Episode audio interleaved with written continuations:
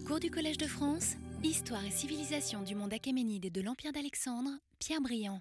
Mesdames et Messieurs, bonjour. Alors, je reprends donc le,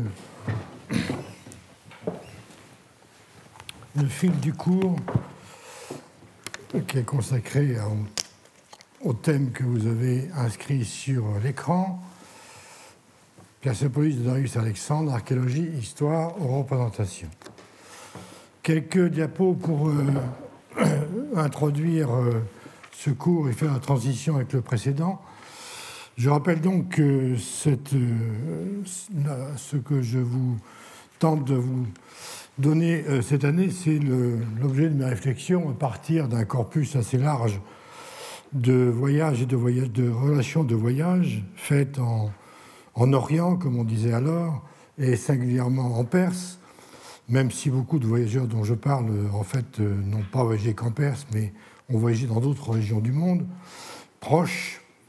Euh, et j'ai souligné la popularité de ce genre de littérature tout au long de l'histoire et dès, dès le, début, les débuts de l'époque moderne, certainement en liaison d'ailleurs avec les grandes découvertes, les voyages découvertes, et euh, donc, dès, dès le début de l'époque moderne, paraissent des, collections de livres de voyage dans lesquels on essaie de rendre disponible pour euh, le, j'allais dire le grand public, disons un public assez large en tout cas, euh, des relations de voyage qui sont autrement introuvables dans de très nombreux bouquins dans toute langue et qu'on rassemble en général en les traduisant. Vous avez ici deux exemples parmi bien d'autres un exemple de, collection anglaise et un autre, un autre exemple, au moins aussi célèbre et antérieur, la collection des voyages euh, faite par euh, Ramuzio, le Vénitien Ramuzio, dans lequel,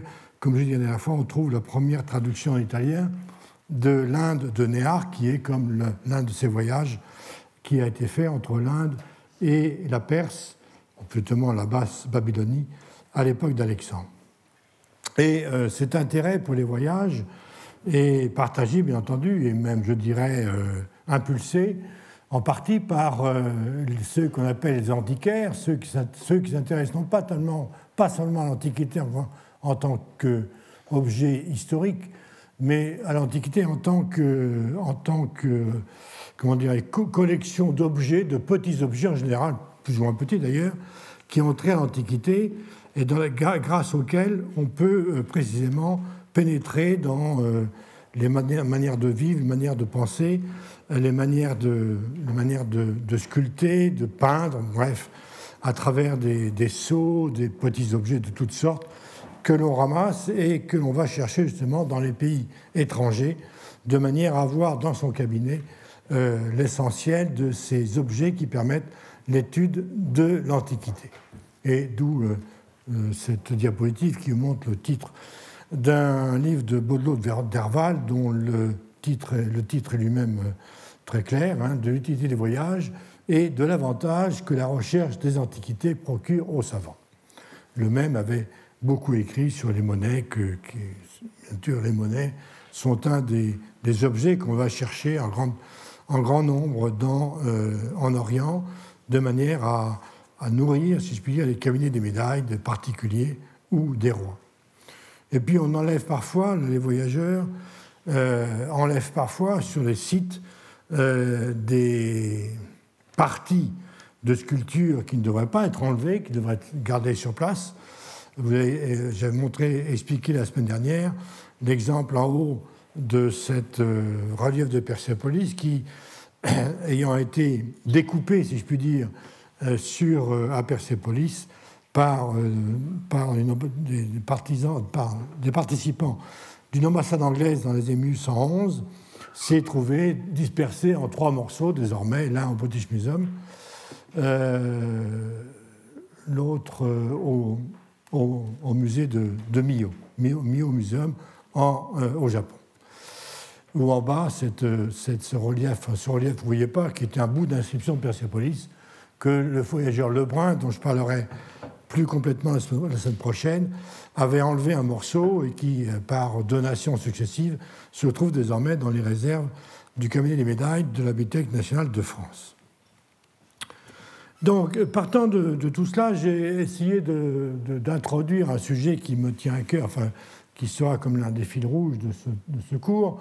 C'est euh, maintenant l'interprétation qu'on va donner euh, de cet art que l'on voit apparaître tout d'un coup à partir du, disons, surtout du XVIe, XVIIe siècle. Que penser et qu'on va, va de plus en plus étudier sur place à la fin du XIXe et à la fin du, à la fin du siècle. Et donc j'ai voulu partir d'un manuel, évidemment d'un livre de vulgarisation, de vulgarisation savante, si je peux me permettre euh, cette approximation, de Perrault Chipier, j'en viens pas, je, je, lis, je relis seulement ce passage très vite, euh, où euh, les auteurs, dans une conclusion d'une trentaine de pages, s'interrogent sur ce qu'est l'art achéménide. Ici même, il y a un art achéménide où j'avais retenu, parmi d'autres, euh, ce passage.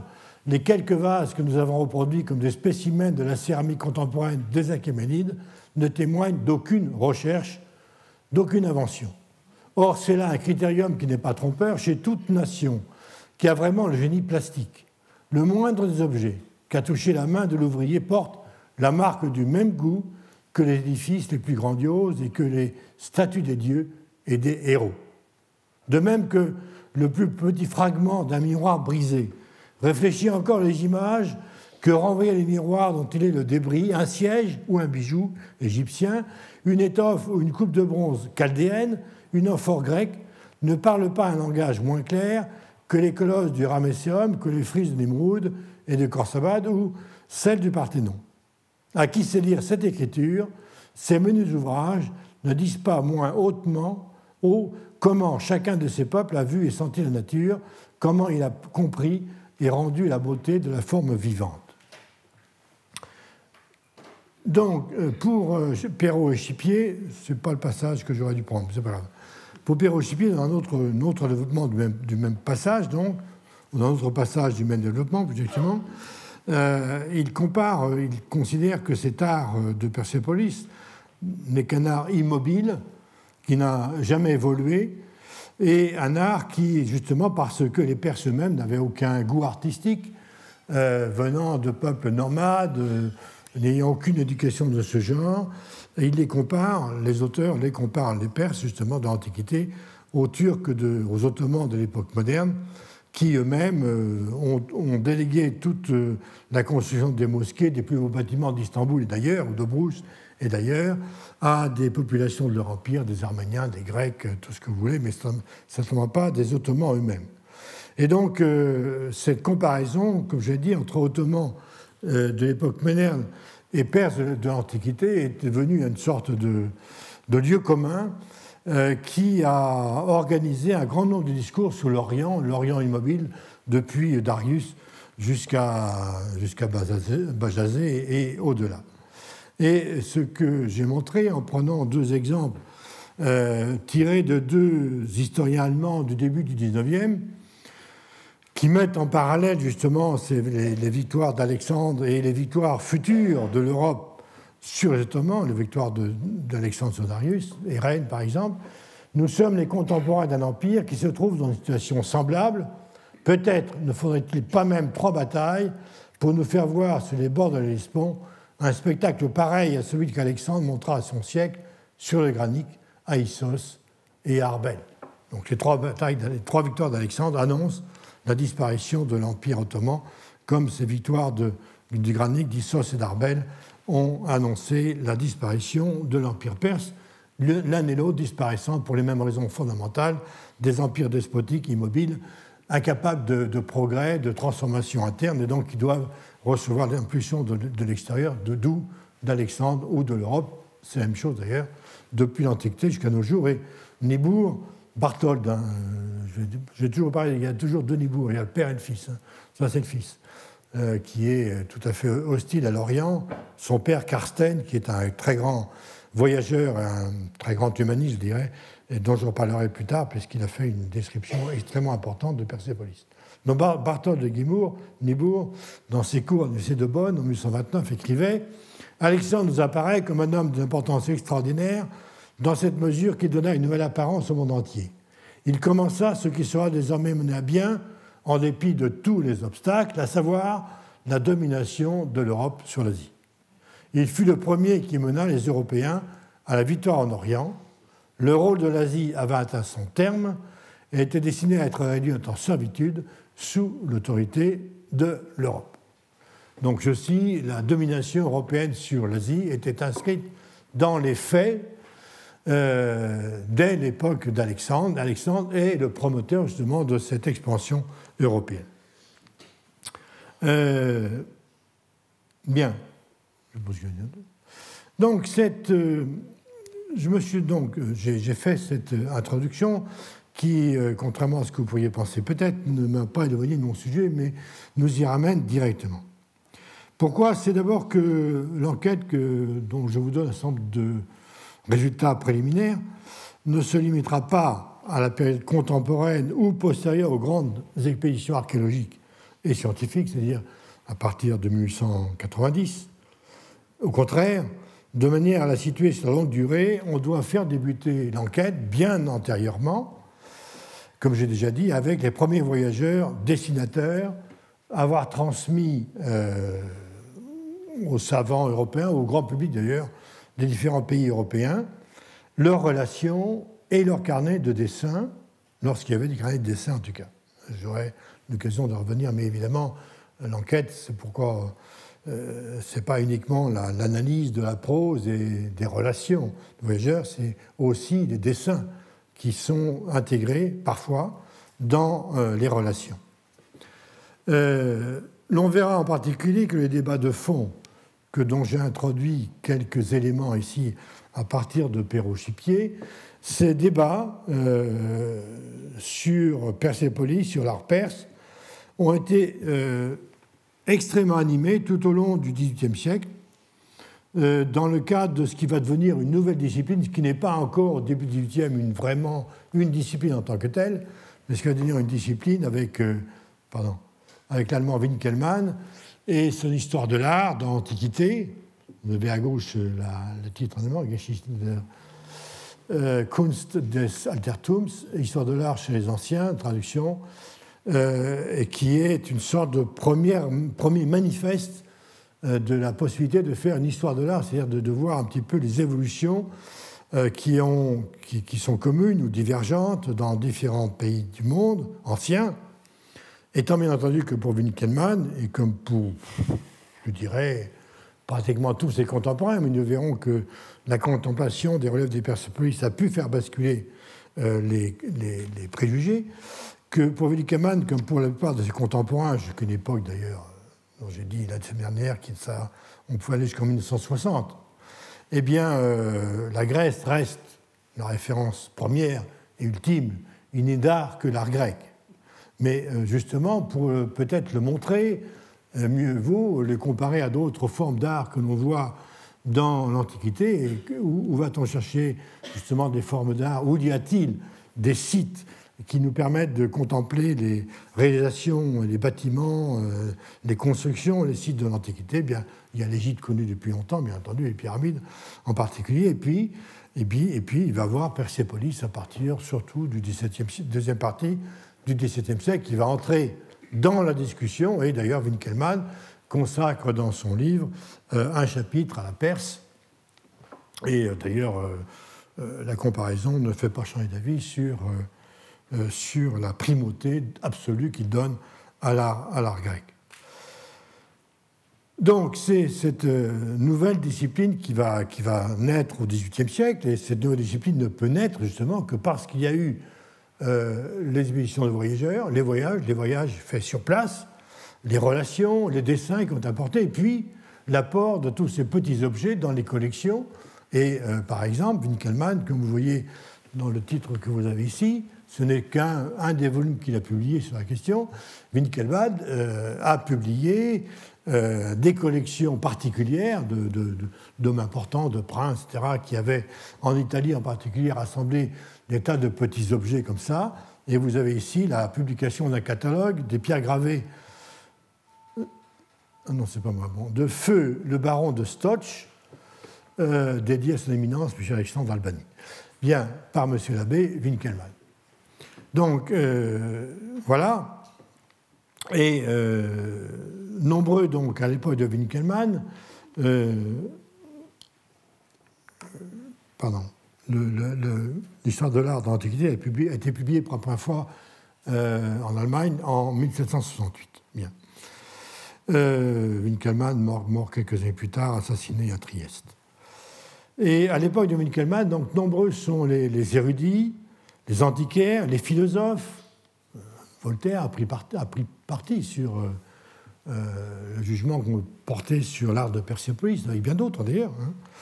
Ou les historiens philosophes à prendre parti sur cette question, même sans avoir fait le voyage de Perse, mais uniquement à travers les planches de dessin qui circulaient largement, ou à travers des discussions qui euh, ont, se sont, euh, que se sont euh, développées tout au long du siècle.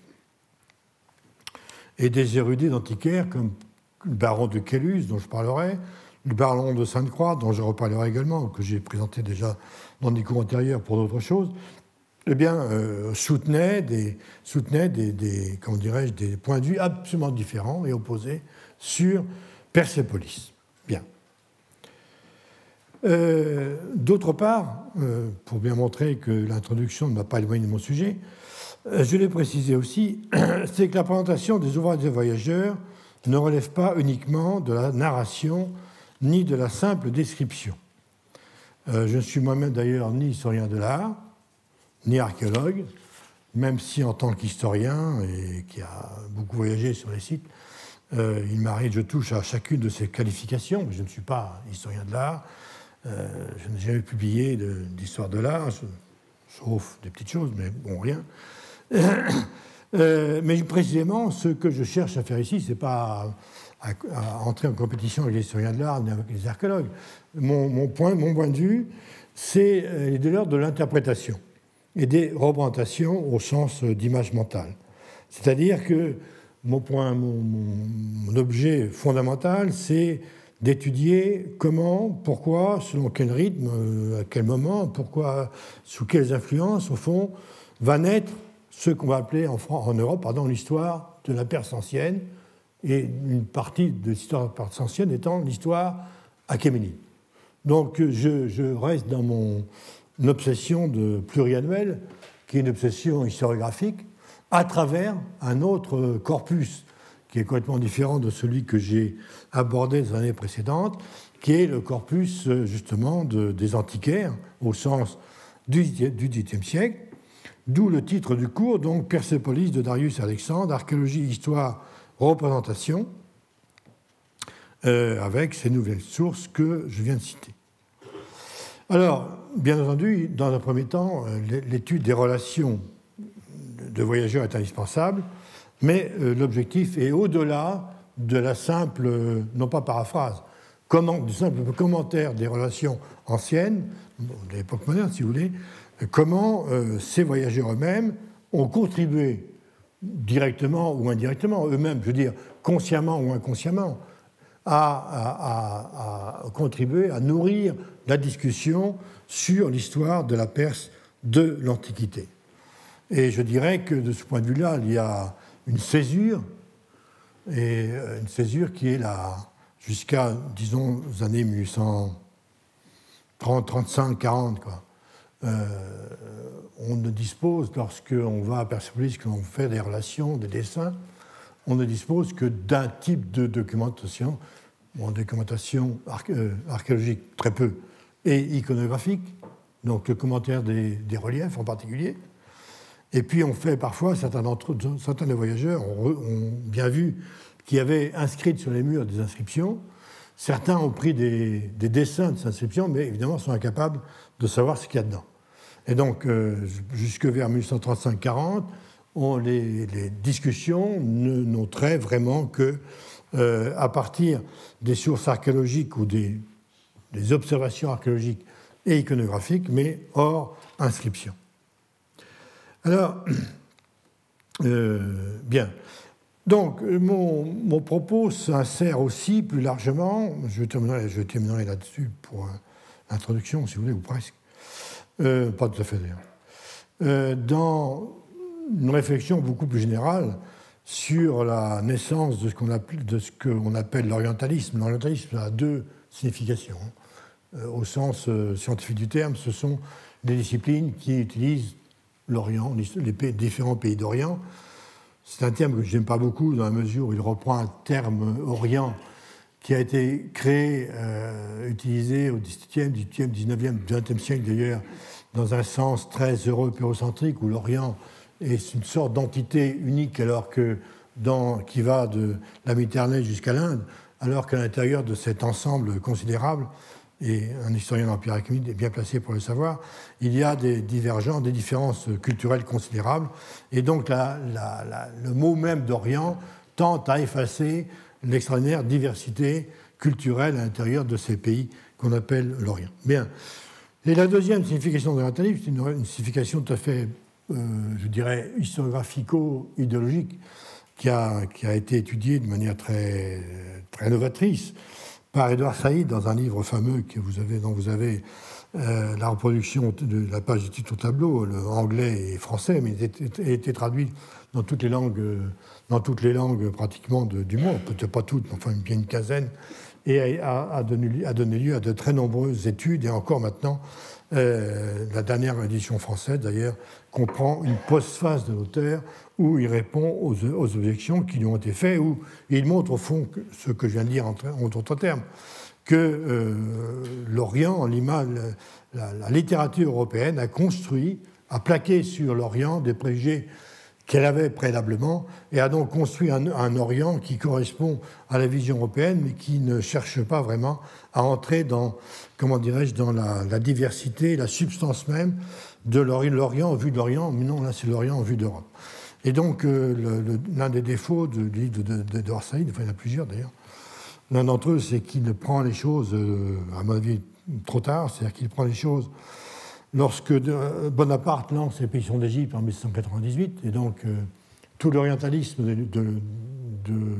des Lumières est complètement squeezé, alors qu'il y a réellement un orientalisme des Lumières. Et deuxième, défaut, il y en a d'autres. Hein, enfin, deuxième, euh, lacune que je regrette, c'est qu'il ne prend que pratiquement pas, euh, il oublie pratiquement, mais bon, il fallait bien qu'il choisisse. Hein, euh, et puis son point de vue était aussi très contemporain. Il est parti du problème de la Palestine. À partir de là, il a construit un discours sur la vision de l'Orient par les Européens.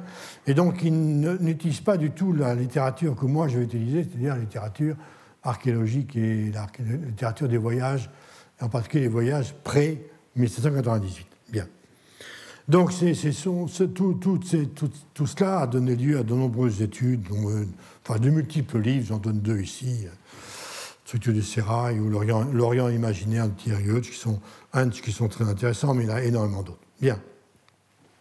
Alors, que savait-on, en deux mots, hein, très bref, que savait-on de la Perse avant euh, les récits de voyage et avant les découvertes archéologiques et épigraphiques, c'est-à-dire euh, bah, c'est-à-dire euh, au début de la période que je, vais, par laquelle je vais débuter. Voilà, voilà deux exemples d'ouvrages dont l'un date de 1590, c'est celui de Brisson. L'autre est un peu antérieur, il est de 1583, de Petrus, Pietro Bizarri, qui est un Italien, comme son nom ne l'indique pas quand il est transcrit en latin. Euh, alors, Brisson, qui, était un homme très important euh, à la cour, euh, a écrit un, livre qui s'appelle, qui, je traduis du latin, hein, de l'autorité perse, en trois livres, où Brisson va faire un. C'est peut-être le premier ouvrage d'histoire perse qui, qui a jamais été écrit et qui, euh, dans lequel Brisson va étudier des institutions politiques, des institutions sociales, des institutions religieuses, des institutions militaires. Il a rassemblé tous les textes classiques et il a fait des, ce sont des, suites de fiches, hein, où il a fait une histoire très institutionnelle, bien sûr, de, de, de, la Perse achéménide, surtout d'ailleurs, à partir des sources classiques, un petit peu à partir des sources bibliques, du moins celles qui sont traduites en grec dans les ouvrages de la Septante. Mais il n'utilise absolument pas euh, les ouvrages des voyageurs, d'ailleurs il a pas tellement lorsqu'il a écrit, il faut bien le dire, et le second, euh, Pietro Bizarri, qui, euh, oui, qui vit lui entre 1525 et 1586, donc ce sont deux contemporains, a écrit une histoire des choses perses, puisque c'est la, traduction exacte du titre latin, en douze livres. Euh, donc les débuts de, cette, toute cette population, les, mœurs, les institutions, euh, voilà, et toutes les. Euh, alors, c'est un ouvrage très différent parce qu'en fait, Pietro Bizarri s'intéresse, lui, à la Perse de son, de époque, de l'époque moderne, et il s'intéresse surtout aux guerres entre les Perses ou les Persans et les Turcs ottomans. Et donc, c'est ça qui fait l'essentiel de, son livre. Euh, mais euh, il y a aussi un chapitre sur Alexandre et ses successeurs, et un passage sur l'incendie de Persépolis, et il y a un appendice sur les voyageurs antérieurs, dont un voyageur important, dont j'aurais à reparler, qui est Josefa Barbaro, qui est un voyageur italien qui vit entre 1413 et 1494, qui est un ambassadeur de Venise et qui, comme tous les ambassadeurs de Venise, a envoyé de très longues relations au gouvernement, qui les avait envoyés en mission. Tous ces, enfin pas toutes, une grande partie de ces relations de l'ambassade de Venise ont été étudiées et magnifiquement utilisées euh, dans, dans, plusieurs livres. Et donc, euh, je pense à l'ouvrage de, de Lucette Valency en particulier. Et donc, il se rend en Perse, aux Ephats de Barbaro, en 1474-1475, et il donne à grand public cultivé, si je puis dire, la première description de Persépolis et du site proche de Nachim Roustam. Euh, Persépolis qu'il appelle du nom euh, que lui donnent les, les Persans qu'il a interrogés, hein, Chilminar, les 40 colonnes, je reviens tout à l'heure. Et euh, il est très impressionné par l'ampleur des ruines, mais il ne les décrit pas vraiment, il ne sait pas vraiment les décrire. Néanmoins, c'est donc l'ouvrage de Pietro Bizarri et le premier ouvrage d'histoire perse, au sens où je viens de définir, euh, qui, dont l'auteur cite les remarques d'un voyageur italien par lui aussi. Donc les voyageurs qui arrivent sur place en Perse, euh, tous les voyageurs qui arrivent dans un pays dit inconnu euh, connaissent un petit peu de ce pays malgré tout. En général, eh bien, ils arrivent au moins avec des lectures qu'ils ont fait prélèvement, ce sont les sources classiques. Euh, alors, ces sources classiques posent des problèmes, car ça, ça pose le problème de l'identification des sites. Je vais prendre un seul exemple, mais très rapidement, parce que je suis toujours dans l'introduction du coup. Euh, le tombeau de Cyrus et. Euh, lorsqu'on arrive sur un site, il faut savoir, on va, on va, on va les, les indigènes, guillemets, vont emmener les voyageurs en disant Oh, il y a un site, il y a un bâtiment très intéressant. Euh, pour avoir moi-même euh, voyagé dans des pays pas lointains, la Turquie, dans des régions euh, reculées de la Turquie, eh bien on va, on va Qu'est-ce qu'on fait pour avoir des renseignements sur des ruines qui sont dans la région éventuellement? On va au café et on consomme après 10 ou 15 thés. Et après 10 ou 15 thés, eh bien, le maire du village vous emmène éventuellement ou vous désigne quelqu'un qui dit Ah oui, oui, je connais dans la montagne un site très intéressant. Jusqu'au moment où vous arrivez là, vous ne savez absolument pas de ce dont il s'agit, ou une inscription intéressante, et parfois il ne s'agit pas du tout d'une inscription, mais d'espèce de, d'une roche qui est considérablement érodée et qui semble donner l'image d'inscription. Et donc, et là, vous êtes devant une ruine, éventuellement, vous ne savez pas de ce dont il s'agit, puisque la personne va vous donner le nom local qui vous donne aucune indication. Et après, eh bien, euh, les archéologues de maintenant peuvent dater, mais euh, autrefois on ne pouvait pas dater. Donc on, emmène quelqu'un qui, arrive à Shiraz, va avoir un renseignement en disant Oh là, pas loin de Shiraz, il y a euh, un bâtiment très intéressant qu'on nomme la, tombe de la mère de Salomon. Très bien, il y va. Et donc, il va à tombe de de Salomon, et puis il va éventuellement le décrire. Il va même faire un dessin, mais il ne sait pas de ce dont il s'agit. Et alors, euh, qu'est-ce qu'on fait? Eh On va regarder les sources classiques. Et donc, on sait très bien que près de Shiraz, il y a des, monuments. On, pense que près de Shiraz, il y a des monuments où Alexandre est passé. Et parmi ces, textes, ces textes ben, certains font, appel, font référence au tombeau de Cyrus, mais sans dire exactement où il est. Il se situe à Passargade. Où, se situe Passargade? Les premiers voyageurs qui arrivent à Shiraz n'en ont strictement aucune idée. Ou si sont des idées, ce sont des idées fausses. Alors, les, voyageurs anciens, bon, Arien, qui n'est pas un voyageur ancien, il écrit au deuxième siècle de notre ère, mais il a utilisé des, relations perdues de, personnes qui étaient auprès d'Alexandre, qui ont décrit le tombeau, et lui, il a mêlé plusieurs relations pour donner une description du tombeau.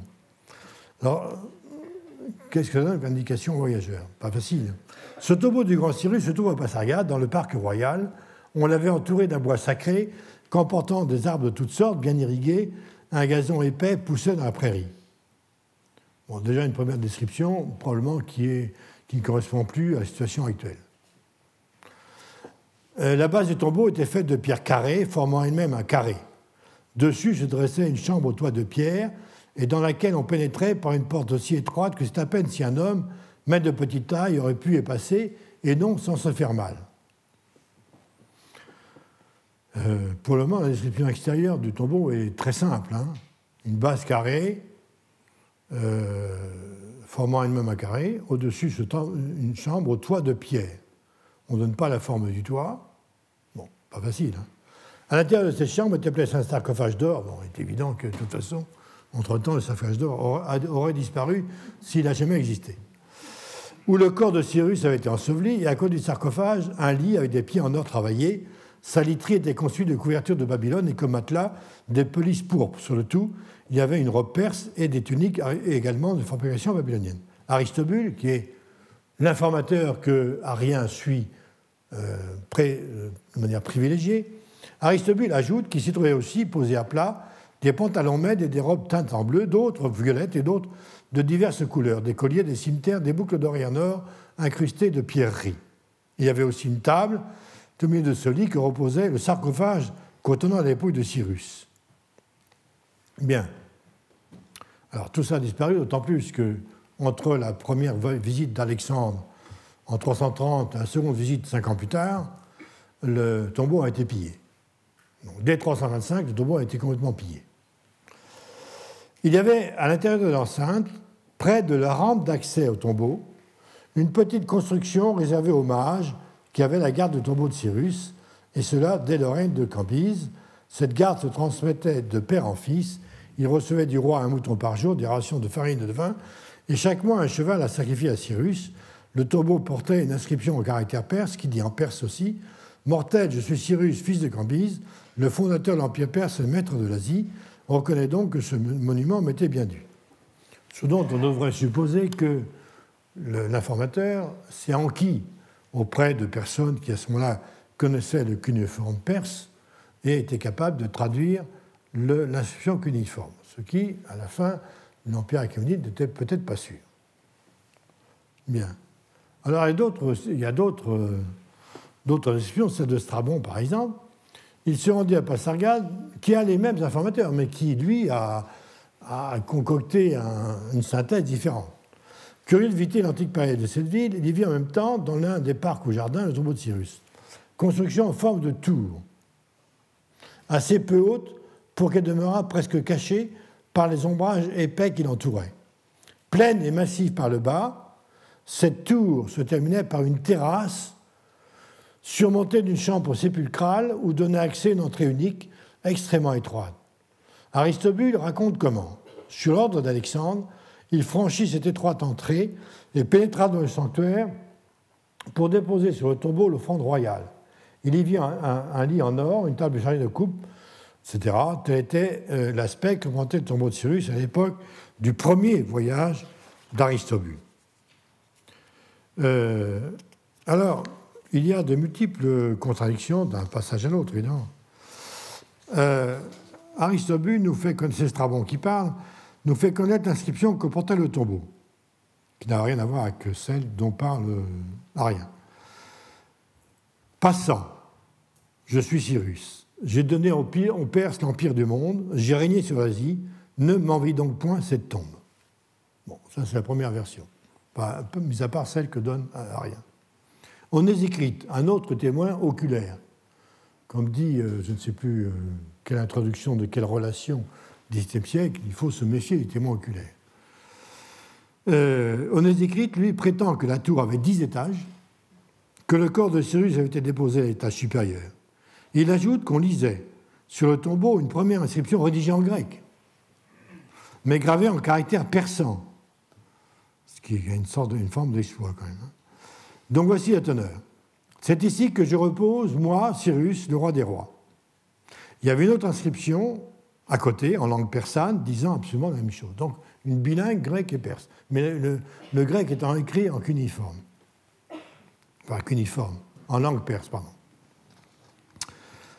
Euh, voilà. Alors, euh, voilà un voyageur qui arrive euh, dans ce qu'il ne sait pas être Passargade. Mettons qu'il se dise que c'est Passargade. Mais ce n'est pas, pas sûr du tout. Parce que parce qu'il va tomber sur un monument, il ne va pas retrouver grand-chose de ce qu'il a lu dans les textes classiques. Il n'y a pas d'inscription, ce n'est pas vraiment une tour. Les textes classiques ne disent pas combien il y avait d'étages, ou du moins ils se contredisent entre eux. Alors, la seconde source d'information, ce sont euh, les Persans eux-mêmes, cultivés de Shiraz, qui doivent connaître un certain de choses, hein, qui font, part, qui font part d'appellations modernes post-islamiques, parfois aussi des Européens vivant dans le pays, en particulier les Carmélites de Shiraz. Il y a un courant de Carmélites à Shiraz. Barbaro, euh, dont j'ai parlé, et le premier Européen à mentionner la tombe, mais sans l'avoir vue ou sans la décrire, ou n'en dit quelques mots, mais ce n'est pas clair, avec son nom, la tombe qui est donnée par les Persans, la tombe de la mère de Salomon. Il parle d'une tombe avec une petite église tout en haut, sans faire le rapport avec Cyrus. Le premier dessin fut donné par Mandelso, qui a, Mondeslo, pardon, qui a voyagé avec une ambassade qui vient du duché de Holstein, au nord de l'Allemagne actuelle, aux confins de l'Allemagne et du Danemark, qui fut pendant longtemps possession danoise d'ailleurs. C'est de là c'est là qu'est né Karsten Niebuhr, au moment où le Holstein appartenait au Danemark. Bien, euh, le Holstein, donc, euh, le prince de Holstein envoie une ambassade en Perse et pour les gens qui viennent d'Allemagne du Nord, d'Europe du Nord, le plus simple, c'est de passer par. Le plus simple. Oui, c'est de passer par, par Moscou, par la Russie, ce qui suppose d'ailleurs d'avoir une première halte à Moscou, d'obtenir du, tsar euh, des, des, des, sauf-conduits, des laissés-passer qui permettent à l'ambassade de continuer de descendre la Volga, le Volga, comme on disait alors, et euh, d'arriver jusqu'à la Caspienne. Et donc, c'est ce qui est donc Mandelso, qui est un très jeune homme de 16 ou 17 ans, et dans l'ambassade, qui est, qui est dont, euh, l'ambassade du Holstein, cette ambassade échoue, elle repart à Holstein, elle revient, bon, Mandelso est toujours là, et euh, finalement, cette ambassade arrive à Téhéran et ne peut pas aller plus loin, c'est un échec. Et elle rebrousse chemin une nouvelle fois, et le, récit d'ambassade sera fait par Oléarius. Euh, en relisant, euh, excusez-moi, en relisant il y a très très peu de temps le roman de John le La taupe, je me suis rendu compte que le héros récurrent de Jeune Carré, qui est George Smiley, euh, dans ses moments perdus, lit et relit Olearius. C'est quelqu'un de très cultivé, hein, George Smiley. Enfin, si vous lisez George Smiley, lisez, La Taupe, c'est très intéressant. Bien. Alors Olearius et Mandesto lui-même continue tout seul le voyage. Il est très jeune, il, obtient avec beaucoup de difficulté euh, euh, d'avoir deux, deux, personnes qui l'accompagnent et donc il il, suit le, trajet, vous voyez, Ispahan, Shiraz.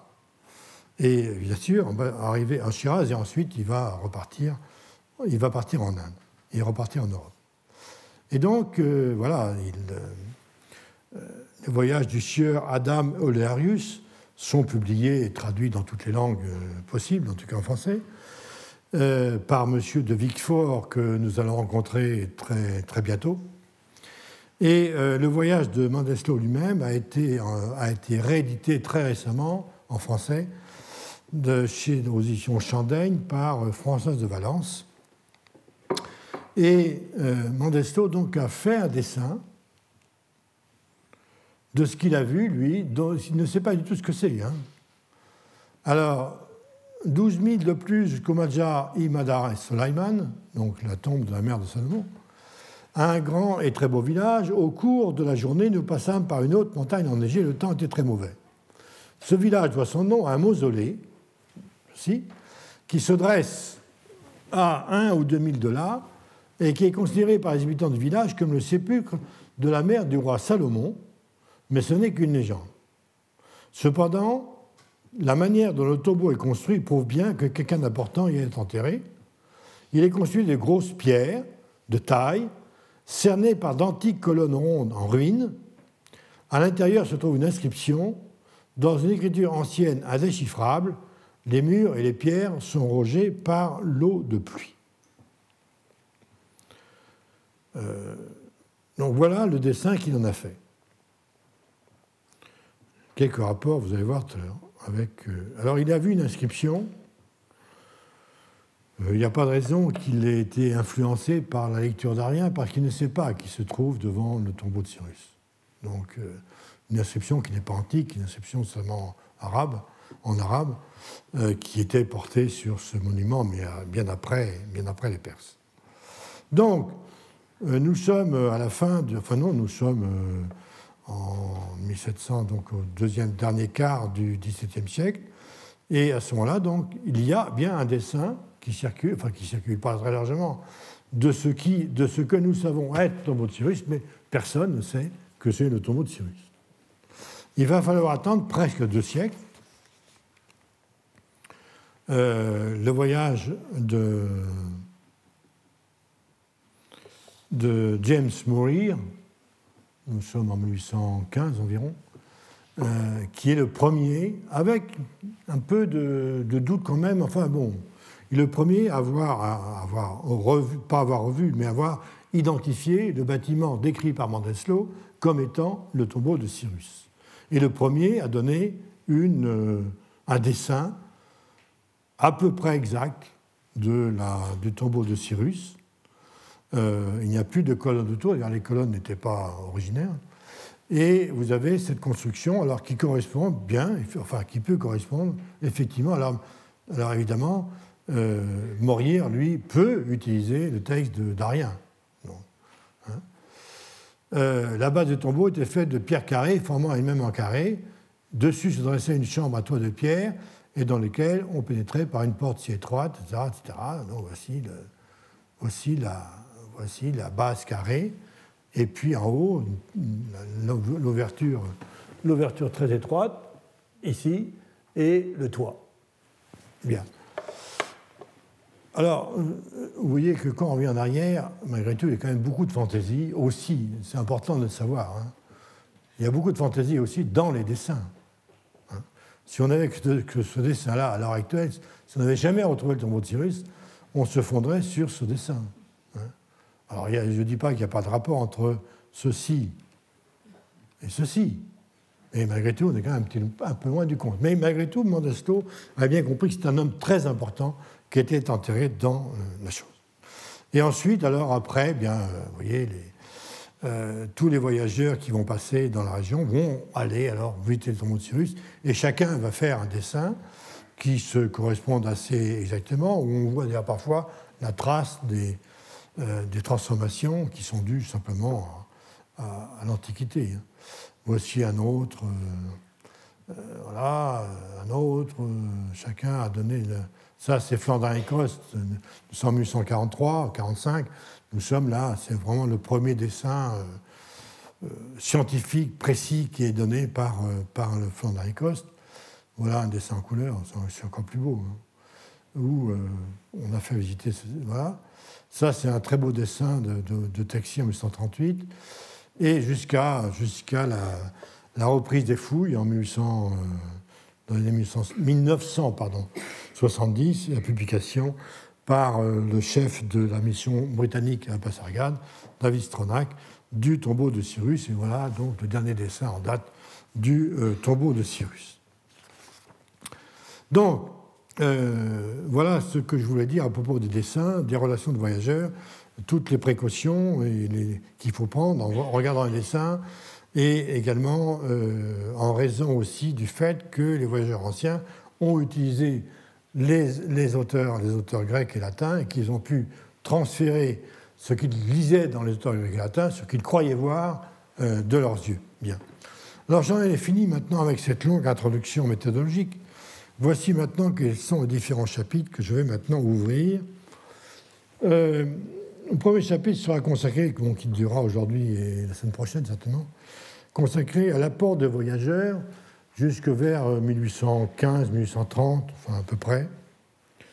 Euh, alors je ne vais pas les prendre un par un, hein, mais je vais en prendre un certain nombre, un par un malgré tout, ceux qui, euh, au tournant du XVIIe, XVIIIe siècle en particulier, ont apporté vraiment des, relations et des, documents iconographiques absolument nouveaux, très importants, c'est-à-dire essentiellement le portugo-espagnol Figueroa, et puis euh, Chardin et Lebrun.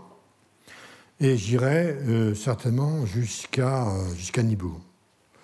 Dans, une deuxième partie, j'étudierai la manière dont ces relations et dessins ont été reçus en Europe par les érudits, par les antiquaires, quelles sont les différentes interprétations qui ont été faites à partir de cette source des sources anciennes, bien sûr, mais également tout l'apport euh, des, voyageurs. Et on s'est posé beaucoup de questions, non seulement sur l'art de Persépolis, mais sur ce qu'était Persépolis, parfois même sur la situation géographique de Persépolis. Il y a eu énormément de discussions et c'est évidemment extrêmement important de le voir.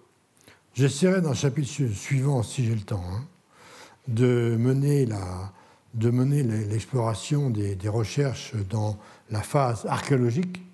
Et je terminerai de toute façon, mon dernier cours de toute façon sera euh, consacré à l'incendie de Persépolis et à toutes les discussions qui ont eu lieu depuis l'Antiquité jusqu'à nos jours sur Alexandre à Persépolis. Donc je passe au chapitre premier maintenant, l'apport des voyageurs jusque vers 1815, enfin on verra à peu près. En tout cas, jusqu'à la fin du XVIIIe siècle, en tout cas, certainement. La première question qu'on peut se poser, c'est de comment accéder à une liste de voyages et des voyageurs Comment constituer le corpus hein? J'ai déjà dit dans les cours précédents que la difficulté qu'il y a. Alors, il y a bien ces, rassemblements de corpus qui ont eu lieu déjà au XVIIIe siècle, mais évidemment, ce n'est pas ce qui, nous concerne, car aucun de, ces rassemblements de corpus n'a pris pour euh, objet d'étude Persépolis, bien évidemment. Et donc il y a, eu, il y a des passages de Persépolis qui sont dispersés dans un très très grand nombre de, de, récits de voyage. Et euh, telle était déjà la, question que se posait Lord Curzon quand, à l'automne 1889, il fut envoyé en Perse comme correspondant du Times. Alors Lord Curzon est un personnage important, vous, euh, vous l'avez ici en, vrai, si je puis dire. Et euh, il a, hum, comment dirais-je, il a eu une carrière tout à fait euh, importante. Il a voyagé avant, d'aller en Perse, en Russie et en Asie centrale en 1888, 91, 89. et il a ensuite été embauché par le Times pour qu'il fasse, euh, qu'il envoie au Times ses comptes rendus de voyage, enfin comme un journaliste, hein, tout simplement. Et euh, il a publié plusieurs books, plusieurs livres qui concernent l'Asie centrale, euh, l'Afghanistan, toutes ces régions qui étaient très disputées entre la, la, Russie et, et l'Angleterre, et les compagnies des Indes. Et donc, il a était un homme très important. Et après, il a. Euh, il fut en 99 euh, euh, nommé vice-roi des Indes, donc vous voyez que jusqu'en 1905. Et au cours de son gouvernement, gouverneura dans les Indes, il fut le restaurateur du Taj Mahal, dont tous les, tous les touristes aujourd'hui peuvent rendre grâce à Lord Curzon, entre autres choses. Donc, euh, Lord Curzon fait partie de tous ces nombreux Britanniques qui ont pris part à ce qu'on a appelé le, grand jeu, euh, c'est-à-dire à cette euh, tous ces, non seulement voyages, mais expéditions de toutes sortes, qui sont des voyages de reconnaissance, d'espionnage, où Russes et, Grands-Bretons se partagent ou tentent de se partager euh, ces territoires. Et l'un des moyens de s'approprier les territoires, c'est de voyager et de prendre des notes, de faire des rapports. Et des dizaines d'Anglais, enfin d'Anglais et d'Écossais d'ailleurs, plus d'Écossais que d'Anglais, ont fait tous ces voyages en Asie centrale et en Perse. Ce grand jeu, donc je signale ce livre que j'ai déjà signalé de John Hopkirk, Great Game, qui a été traduit il y a très très peu de temps en français. Euh, vous avez ici à gauche la traduction française. Donc, euh, je reviens à Kurtzon. Kurtzon a, donné donc, son, son livre que j'ai cité là, Persian, The Persian Question, en donnant des cartes détaillées de, des voyages qu'il avait faits. Donc, vous avez ici le Chirage à Bouchir, et vous avez donc ici référence à Persepolis, mais c'est juste à appliquer au changement de carte, donc vous ne voyez pas grand-chose. Et euh, voilà le Shiraz à Bouchir. Donc, c'est euh, son, certainement son. Euh, voilà, donc il part, lui, il vient, de, il, vient il vient de Londres, il a traversé, il, est arrivé à Constantinople, puis il, est arrivé ici à Ashrabad. Attendez, il faut que je mette mes lunettes, je ne vois plus. Donc il arrive à Ashrabad ici, et donc Meshed, Téhéran, et il va euh, ensuite voyager par là, il va descendre vers Ispahan et euh, vers Shiraz, où il va voyager, il va visiter tous ces pays-là, et ensuite à Bouchir, il retourne en Inde.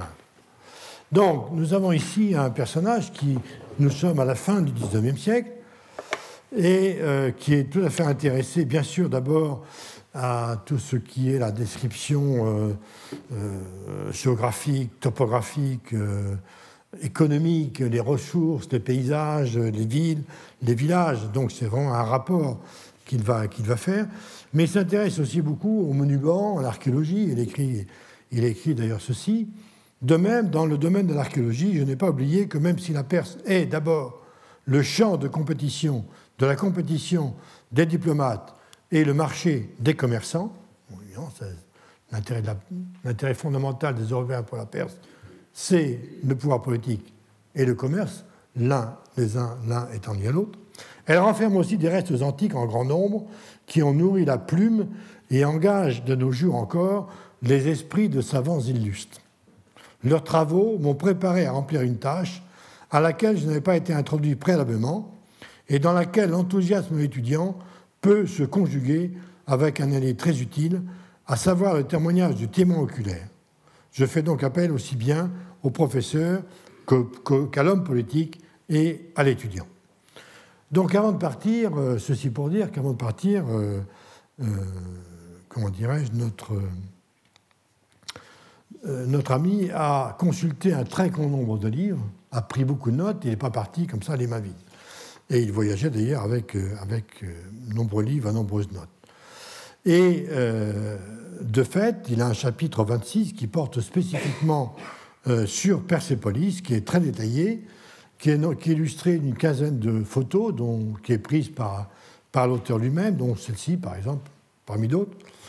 Euh, et dans une note très longue, il précise qu'il y a un très très grand nombre de, voyageurs qu'il a lus, dont il tente de donner une liste brute en, distinguant trois catégories les voyageurs proprement les interprètes, c'est-à-dire ceux qui ont interprété les récits de voyageurs, et il a mis de, côté ceux qui ont la plus grande autorité.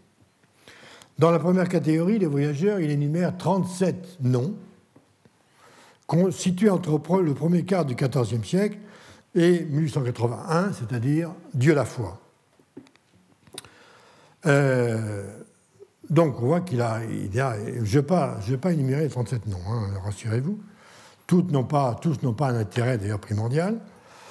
Ce livre euh, est toujours euh, très intéressant, euh, le livre de Curson, j'entends. Ce livre est toujours très intéressant et c'est le regard à la fin du XIXe siècle d'un amateur distingué qui est très au fait de la littérature de voyage et la, littérature odoporique, si je veux être cuistre. Hein. Et, également la littérature archéologique, il a lu euh, la littérature archéologique, hein. il connaît très bien Dieu, la foi, par exemple. Et, euh, donc c'est une sorte de mise au point sur Persépolis avant les, grands voyages archéologiques vraiment euh, qui vont commencer un quart de siècle plus tard environ avec le rapport de, de. Alors, ceci mis à part, on dispose aujourd'hui. Alors, oui, je, parlais tout à l'heure du, grand jeu et des rapports entre le grand jeu, les voyages, les, voyages d'espionnage et les voyages de Persépolis. Il est paru en 2005 un livre intéressant qui est un livre collectif, justement, qui dit bien, dont le titre dit assez clairement son titre, forme Persépolis pour le Punjab, l'exploration de l'ancien Iran, l'Afghanistan et le Pakistan, qui est paru en 2005 et euh, justement où, il est beaucoup question de ce voyage à Persépolis, de gens d'anglais qui allaient et venaient entre la Perse et l'Inde, et tout ce qu'ils ont apporté à la connaissance de euh, Persépolis. Et euh, j'avais cité l'an dernier un, ouvrage d'un Autrichien moderne, contemporain, qui a étudié justement, la, qui s'appelle La découverte de la Perse, où a étudié les différentes étapes de la découverte de la Perse. Et j'ai reporté en couleur ici, d'ailleurs, euh, des tracés de, voyages qu'il a, dont la carte vient de, lui, et avec les noms des principaux, euh, des principaux anglais et écossais, d'ailleurs, qui ont été lancés par un peu plus tôt, hein, un peu plus tard, vers 1800, plutôt un siècle plus tôt que Curzon, par un autre illustre anglais qui était, qui était lui aussi, qui avait une autre, un haut poste en Inde et en Perse, c'est Sir John Malcolm, qui en 1810-1811 est venu à deux reprises en Perse à la tête d'une ambassade. Il avait avec lui de jeunes gens qui a lancé partout à la recherche, dans la recherche des principaux itinéraires dans des régions qui étaient absolument inconnues. Hein. Et euh, vous avez Malcolm, donc lui-même, Kinnear, Christie, Grant, Pottinger, qui ont, été, qui ont suivi tous ces itinéraires et à chaque fois, plusieurs d'entre eux ont visité, ont visité euh, Persépolis. Donc, c'est tout cet ensemble de voyageurs euh, dont je ne reparlerai pas tellement cette année d'ailleurs que j'avais présenté l'an dernier. Bien, alors, ceci mis à part, nous avons aujourd'hui, fort heureusement, et il faut dire que sans son livre, je n'aurais pas pu faire ce cours, ou du moins ça aurait été infiniment beaucoup plus difficile, enfin je ne crois pas que j'aurais réussi à le faire, euh, il y a fort heureusement désormais ce livre formidable d'Antonio Invernizzi, euh, Genova Gante, il a repris le titre d'un ouvrage euh, italien apparu au XVe ou XVIe siècle, j'ai plus la, tenter. Les voyageurs à découvert de, l'Ancien Orient entre le XIIe et le XVIIIe siècle. Euh, il n'y a pas moins de 595 entrées dans ce livre, depuis entre le XIIe et le début du XIXe, oui, accompagné chaque, chaque nom d'auteur, relation de voyage ou de géographe est accompagné du texte de la relation qui concerne. Alors, ça ne concerne pas uniquement Persépolis, car ces voyageurs souvent ont été à Babylone, à Ninive, à Persépolis ou ailleurs, mais on peut, on peut y sélectionner les passages qui portent sur Persépolis. Donc, on trouve là rassemblés documents écrits et figurés euh, qui sont tirés d'ouvrages consultables uniquement dans les bibliothèques spécialisées, maintenant sur Internet.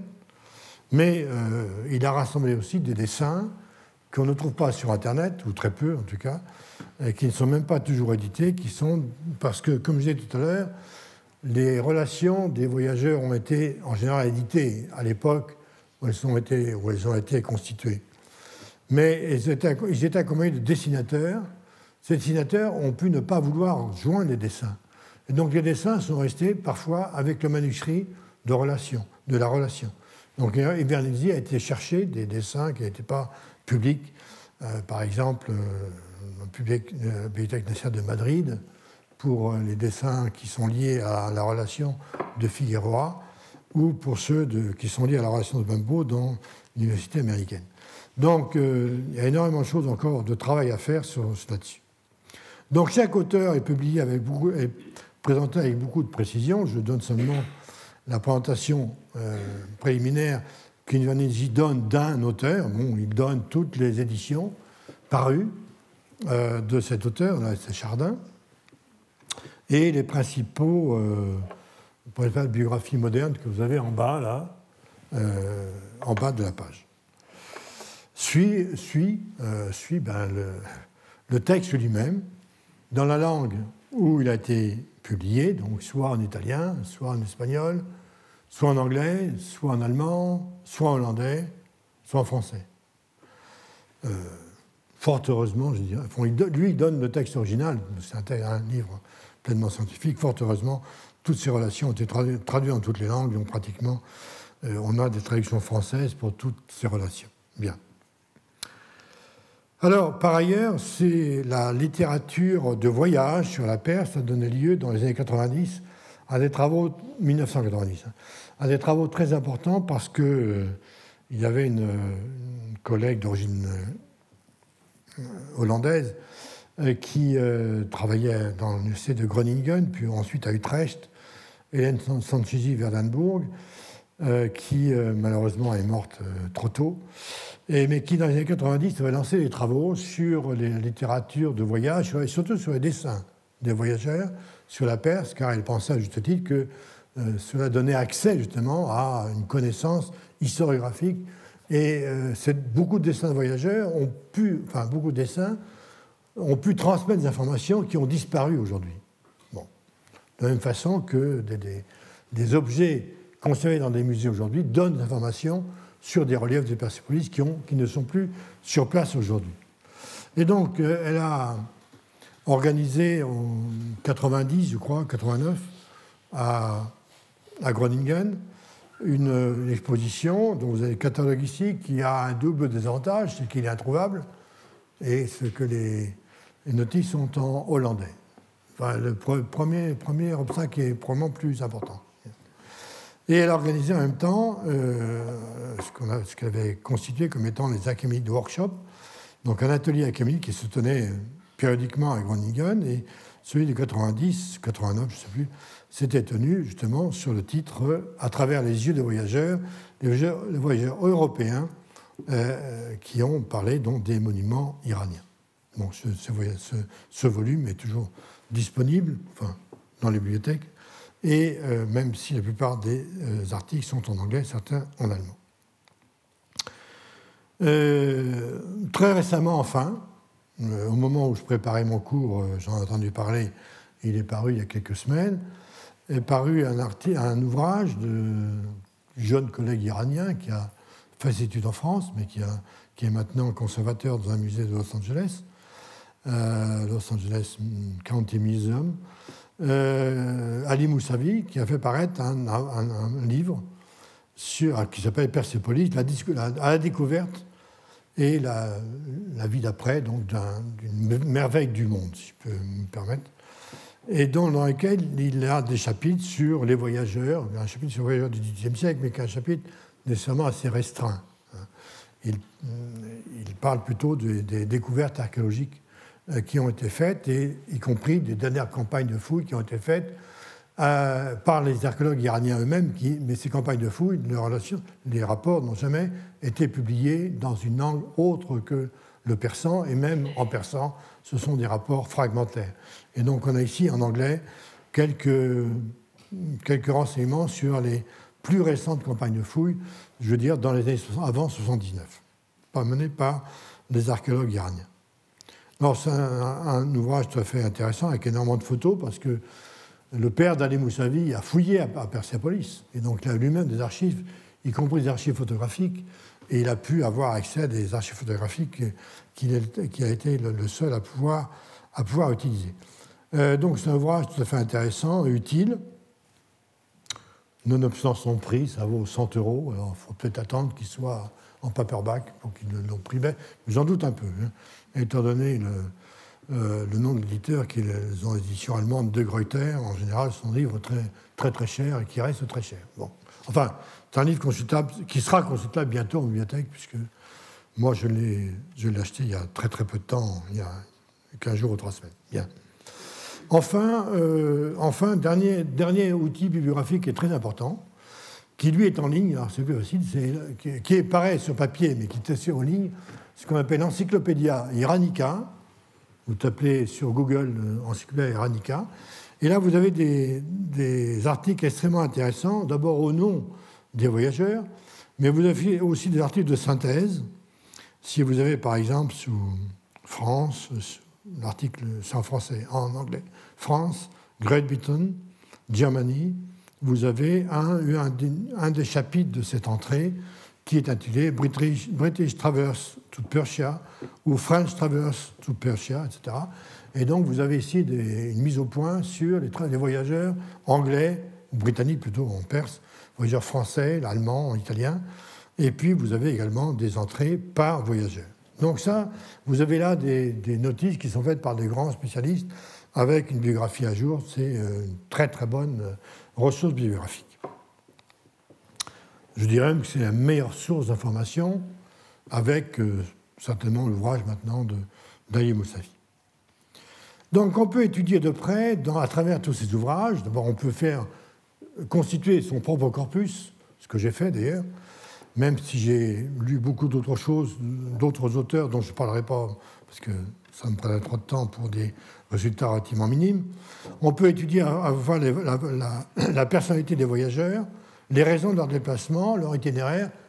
Ne jamais oublier de lire dans ces ouvrages les préfaces et l'introduction, hein, qui sont très très importantes, parce que c'est là où le voyageur explique ce qu'il a voulu faire, quand il est parti, pourquoi il est parti, dans quelles conditions il est parti, et aussi les préfaces des traducteurs qui sont également très importantes. Et évidemment, les préfaces euh, des éditeurs modernes contemporains, car tous ces voyageurs ont, également été réédités dans des collections qui sont parfois très faciles d'accès. Hein. Bon, j'ai montré tout à l'heure bon. Non, c'est pas ça. Voilà, la, la réédition 2005, je crois, du, voyage de Mondeslo chez Chandaigne. Mais vous aviez aussi une, collection qui a disparu, mais qu'on peut trouver encore, je pense, en tout cas, on peut trouver encore euh, d'occasion sur Internet très facilement. C'est la, la, collection. Euh, je ne sais plus comment il s'appelle, un voyage, non euh, Non, la collection découverte chez Maspero, petite collection Maspero. Vous avez Chardin a été réédité et d'autres. Euh, et euh, les introductions sont faites souvent par des grands spécialistes euh, de, la littérature de voyage à l'heure actuelle. Et donc, vous avez énormément de possibilités d'accès à cette littérature de voyage. Bien. Alors, alors ces, ces voyageurs donc, arrivent par, par plusieurs euh, itinéraires possibles. Hein. Je résume. Donc, euh, si je prends le cas de Larius Mondeslo, vous avez ceux qui viennent d'Europe du Nord, qui viennent par la Russie. Mais cette voie avait été euh, ouverte plutôt par les Anglais. Les Anglais, avant, la Compagnie des Indes, en même temps, avaient fondé ce qui s'appelait la Muscovy Company, qui était chargée de faire le voyage, de, le commerce des Indes par la route du Nord donc euh, par des routes très difficiles, parce qu'il fallait passer par, bateau, hein.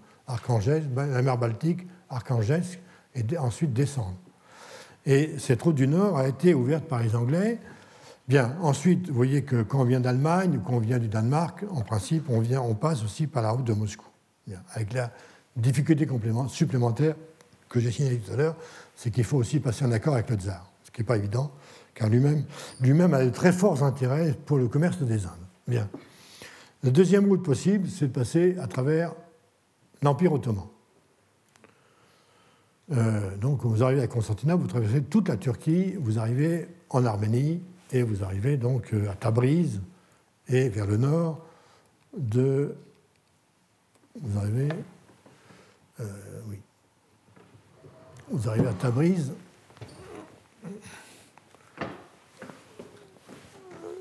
qui doit être ici, hein. voilà, Turquie. Tabriz, et vous, redescendez vers, vers Ispahan, ou que soit d'ailleurs la cour perse qui peut être, euh, qui peut être un peu partout ici. Bien. Bien. Euh, vous avez alors une troisième route, évidemment, qui est évidente. Hein. C'est euh, bah, la route par le cap de Bonne-Espérance. Hein. Et donc, vous arrivez. Non, vous arrivez ici, là. Hein. Bon, vous arrivez ici.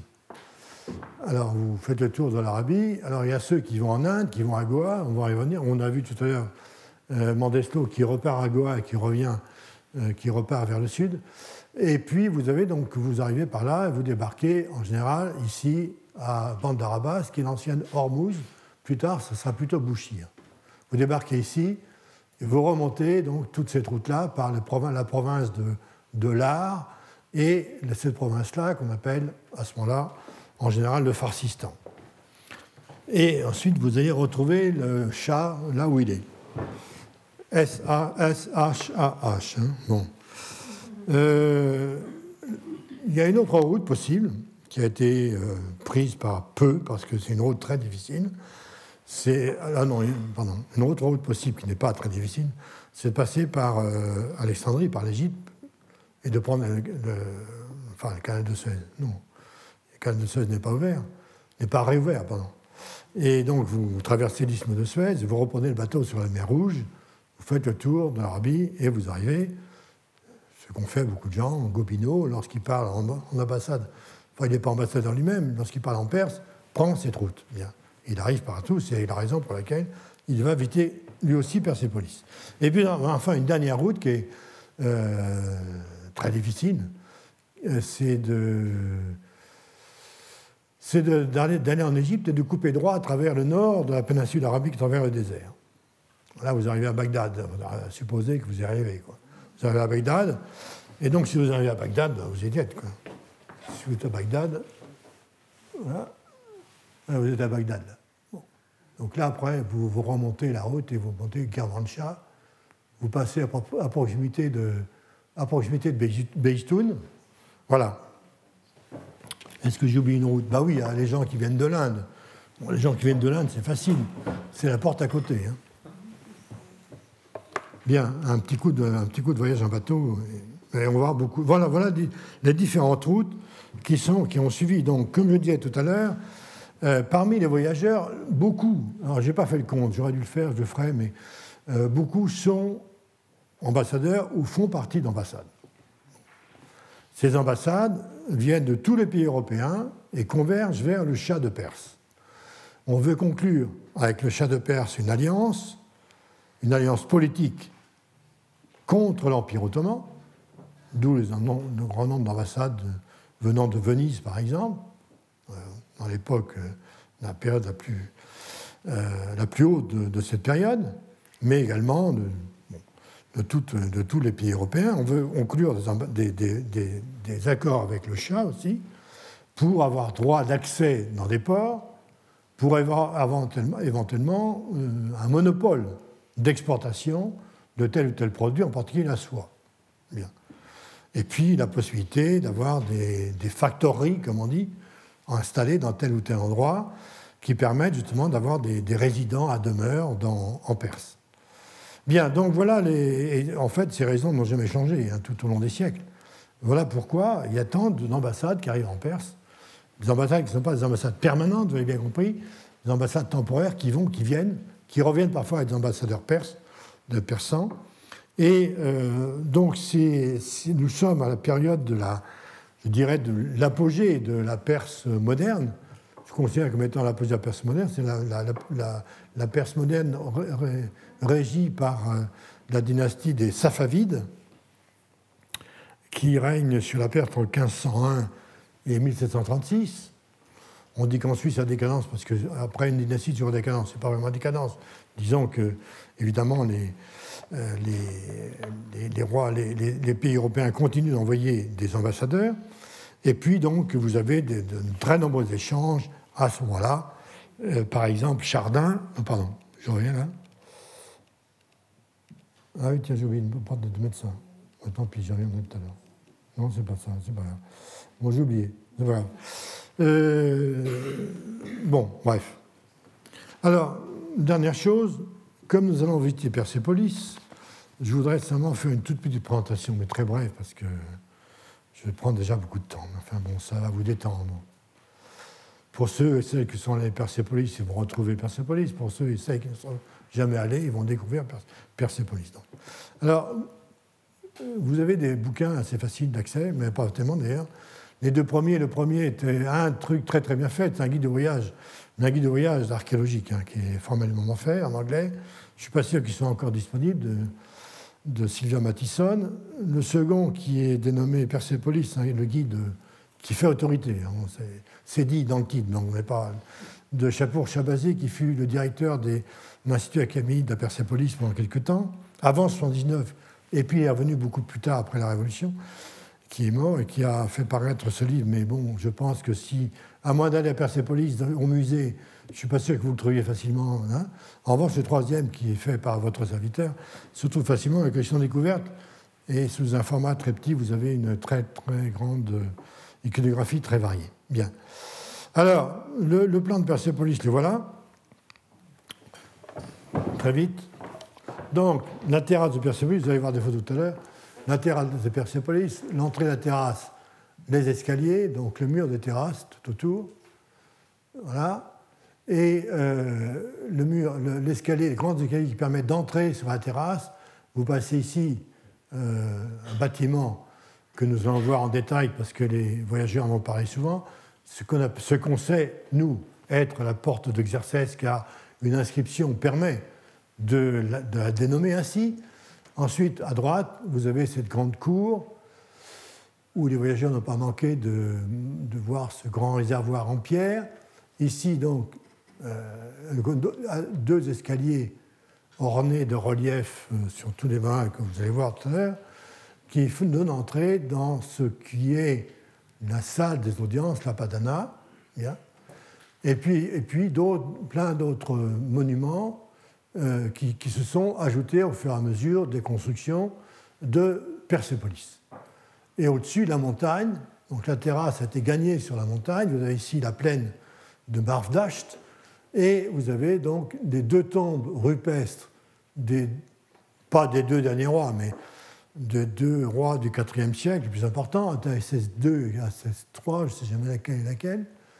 Et, au-dessus, alors ce qu'on ne voit plus, enfin il faut voir l'œil exercé, les fortifications, qui étaient des fortifications de briques crues et donc qui sont affaissées au sol. Bien. Et ça, c'est la partie des fortifications qui a été fouillée par les fouilleurs iraniens. Et en bas, euh, plus tard, alors lors des fouilles les plus, les plus récentes, les 70, on a mis au jour donc des palais en bas de la terrasse, et il y avait certainement ailleurs dans la plaine de Mardach, comme le montraient les prospections menées d'abord par les archéologues italiens et ensuite par les archéologues français et iraniens. Et à droite, ce qu'on appelle la tombe inachevée. Bien. Alors, voilà donc voilà l'entrée, voilà la terrasse. Euh, non, c'est pas l'escalier, ça. Les, colonnes qui restent debout aujourd'hui, ou plus seulement celles qui ont été remises debout aujourd'hui d'ailleurs. Euh, une vue de la terrasse depuis le sud vers le nord, voilà. Et ici, une vue de la terrasse depuis la tombe, ici, euh, est, vers le nord-ouest. Après, vous voyez, une des fois, sur les Persépolis, il pleuvait. C'était pas, pas humain. Et voici donc une, une, des tombes, et une des tombes au-dessus de la terrasse, et l'autre tombe, la tombe inachevée, qui se situe complètement au sud. Bien. Et puis, euh, très brièvement, parce que je ne vais pas y passer trop de temps, la tombe inachevée, toujours. Un relief de la tombe inachevée, je reviendrai tout à l'heure sur le relief. Voilà quelques reliefs que vous allez revoir et qui ont été décrits par les voyageurs. Donc, vous aurez une première impression sur la rétine. Euh, donc, ces gardes perses et mèdes, enfin, habillés à la Perse et à la Mède, habillés à la Perse et à la Mède, et lanciers, euh, cette euh, procession dite de serviteurs qui a, sur les escaliers, qui a soulevé beaucoup d'interprétations divergentes, et puis ici, des fils de garde euh, tout au long du relief. Je ne sais pas s'il y en a d'autres. Je ne sais plus ce que j'ai mis. Voilà d'autres reliefs que nous reverrons. Donc ici, c'est le roi sur son trône. Là, ici, le roi marchant. Et ici le roi marchand sous son parasol, qui a été décrit par le premier voyageur dont je parlais. Et voilà donc un plan de Persépolis que j'ai repris du livre, du petit livre de la collection, découverte, où j'avais essayé de montrer différentes phases, très difficile à dater d'ailleurs, de la construction de Persépolis qui commence vers 510, mais les travaux ne vont pas cesser tout au long de la période, hein, puisque on a des constructions jusqu'à la dernière partie de la période achéménide, dont les tombes, bien sûr. Voilà, euh, différentes. Donc la, la, le grand escalier, la porte de Xerxès, la cour de la Padana, le réservoir ici, la Padana, hein, euh, le palais de Darius ici, palais de Darius, palais et puis tous les autres palais auxquels les fouilleurs ont donné des noms euh, au départ, donc des noms qui correspondent pas nécessairement à la fonction réelle. Hein. Euh, l'un des palais a été nommé harem, parce qu'il y avait des petites, des, petites, pièces, donc on disait que chaque femme était dans une petite pièce. Alors ça, on est en plein orientalisme là, hein, au sens où j'ai dit tout à l'heure. Et puis voilà, différents palais, voilà ce que c'est que Persepolis aujourd'hui. Car pour parler de Persepolis vu par les voyageurs, il faut avoir une petite idée de ce qu'il est aujourd'hui. Alors voilà une liste incomplète, très incomplète de voyageurs. Euh, alors, je vais sans parler. Euh, je vais commencer aujourd'hui par, euh, par, un ambassadeur espagnol. Alors, pardon, oui. bien. Alors, je prendrai le cas très intéressant Vraiment, j'ai relu attentivement sa relation. Euh, L'ambassadeur espagnol qui s'appelle Garcia de Silva y Figueroa. Ah non, c'est pas ça que je veux dire. Je sais pas pourquoi je mets ça. Bon. Alors, euh, l'ambassade de Garcia de, Silva Figueroa en Perse, contenant la poétique de ce grand empire, les mœurs du roi Shah Abbas, une relation exacte de tous les lieux de Perse et des Indes, où cet ambassadeur a été l'espace de huit années qui y a demeuré. Alors, cet ambassadeur est ambassadeur de, envoyé par Philippe d'Espagne. Nous sommes à une période où le Portugal euh, a été annexé par le couronne espagnol. Euh, il a été envoyé en, près du Shah pour négocier des aspects territoriaux. Il voudrait bien que le Shah lui rende des, îles qui sont euh, au large d'Ormuz. Où suis-je là? Ici, là. Il y a des îles ici que, euh, que les Portugais dans le temps, parce que l'Espagne, Philippe II, évidemment l'héritier de l'empire, de ce qui reste de l'empire portugais, et les Portugais avaient, des, des, des, avaient conquis un certain nombre de points sur la côte du Golfe Persique, et ils avaient euh, conclu un accord avec les Persans pour avoir un, monopole. Et donc, maintenant que le Shabbas est très puissant, Philippe II envoie une ambassade pour renouveler ses accords, espérant renouveler ses accords. Il envoie donc euh, un personnage important qui s'appelle, euh, ce que je vais appeler maintenant simplement Figueroa. Donc, il voudrait qu'on lui, rende les îles qu'on lui a prises. le chat n'est pas question, bien sûr. Et d'autre part, euh, il aurait voulu qu'on lui rendît aussi le monopole commercial de la soie qui avait été concédé antérieurement au Portugal. Échec, bon, échec sur toute la nuit. Bon, ça ne nous concerne pas directement. Et euh, donc, quoi qu'il en soit, euh, Garcia de Figueroa part en 1614 vers l'Inde portugaise, qui reste de l'Inde portugaise, c'est-à-dire Goa. Il part à Goa où il est d'ailleurs il a beaucoup de difficultés avec, avec des gens qui sont des Portugais, donc des gens qui sont encore attachés à l'ancienne couronne portugaise. Donc il y a des, des, choses très compliquées qui se passent, peu importe.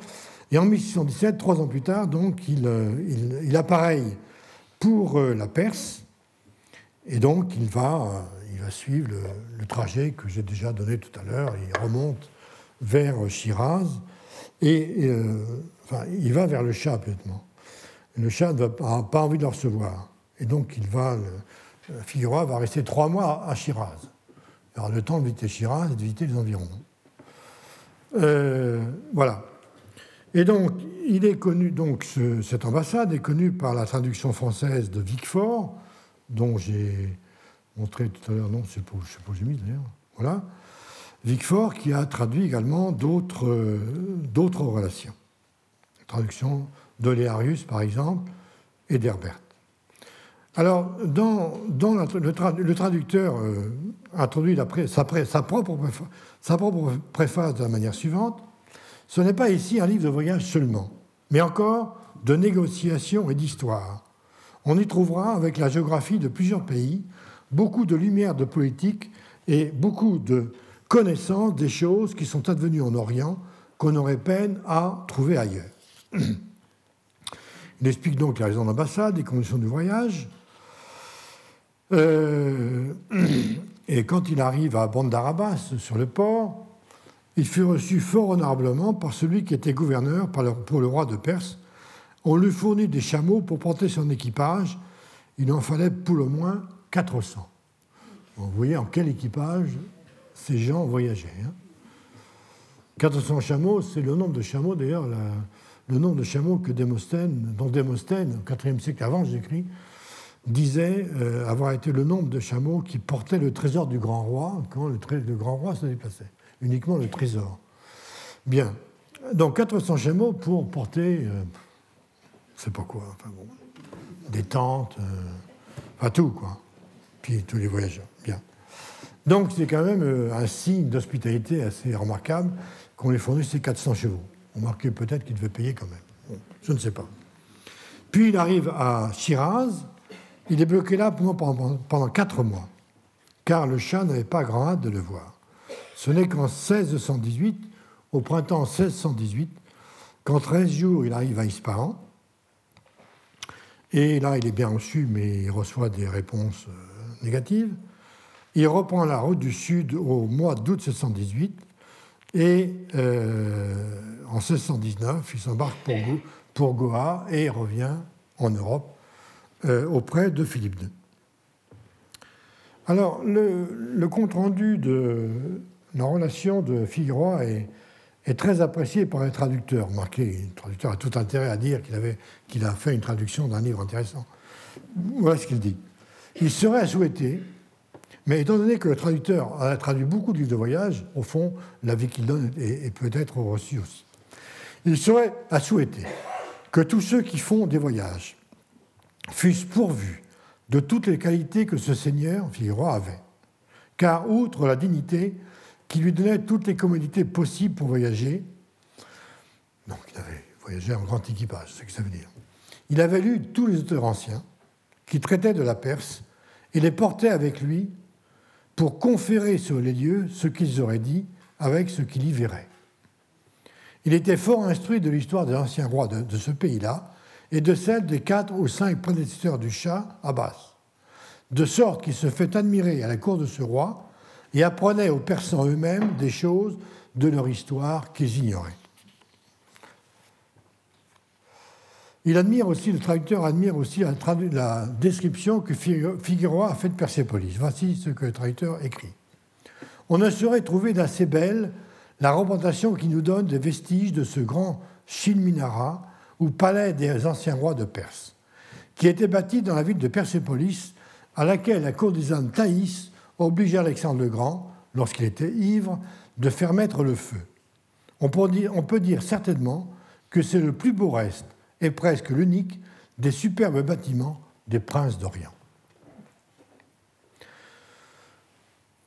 Dans la traduction de Vicfort, donc la, description de Persépolis s'étend sur 20 pages, des pages 144 à 164.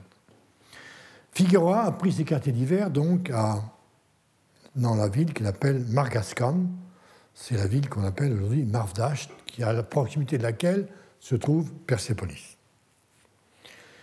Il, loge dans une maison fort bien accommodée, avec, dit-il lui-même, hein, avec une si grande quantité de vivres, un air si frais et si tempéré, et de l'eau si bonne et si fraîche, qu'il ne fit point de difficulté à préférer ce lieu à tous les autres qu'il eut jusqu'ici en Perse. Il faut dire qu'il arrive ici au printemps. Nous sommes ici, euh, il a voyagé dans des contrées euh, en venant du golfe, du golfe Persique, il a dû avoir chaud. Hein. Il arrive ici, il monte, il monte, il monte. Hein. Il arrive à 1600 mètres d'altitude.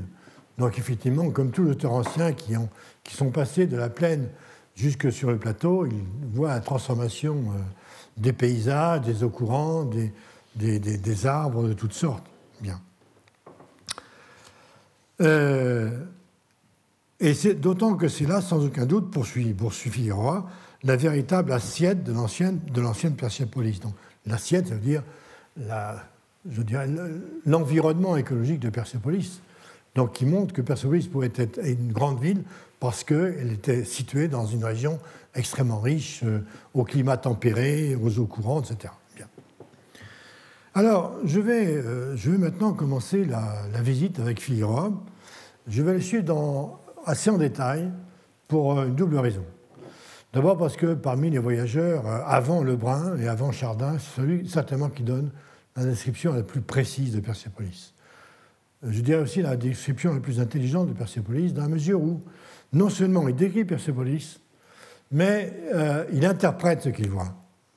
C'est-à-dire que ce n'est pas seulement une description, hein, il se demande ce qu'il voit.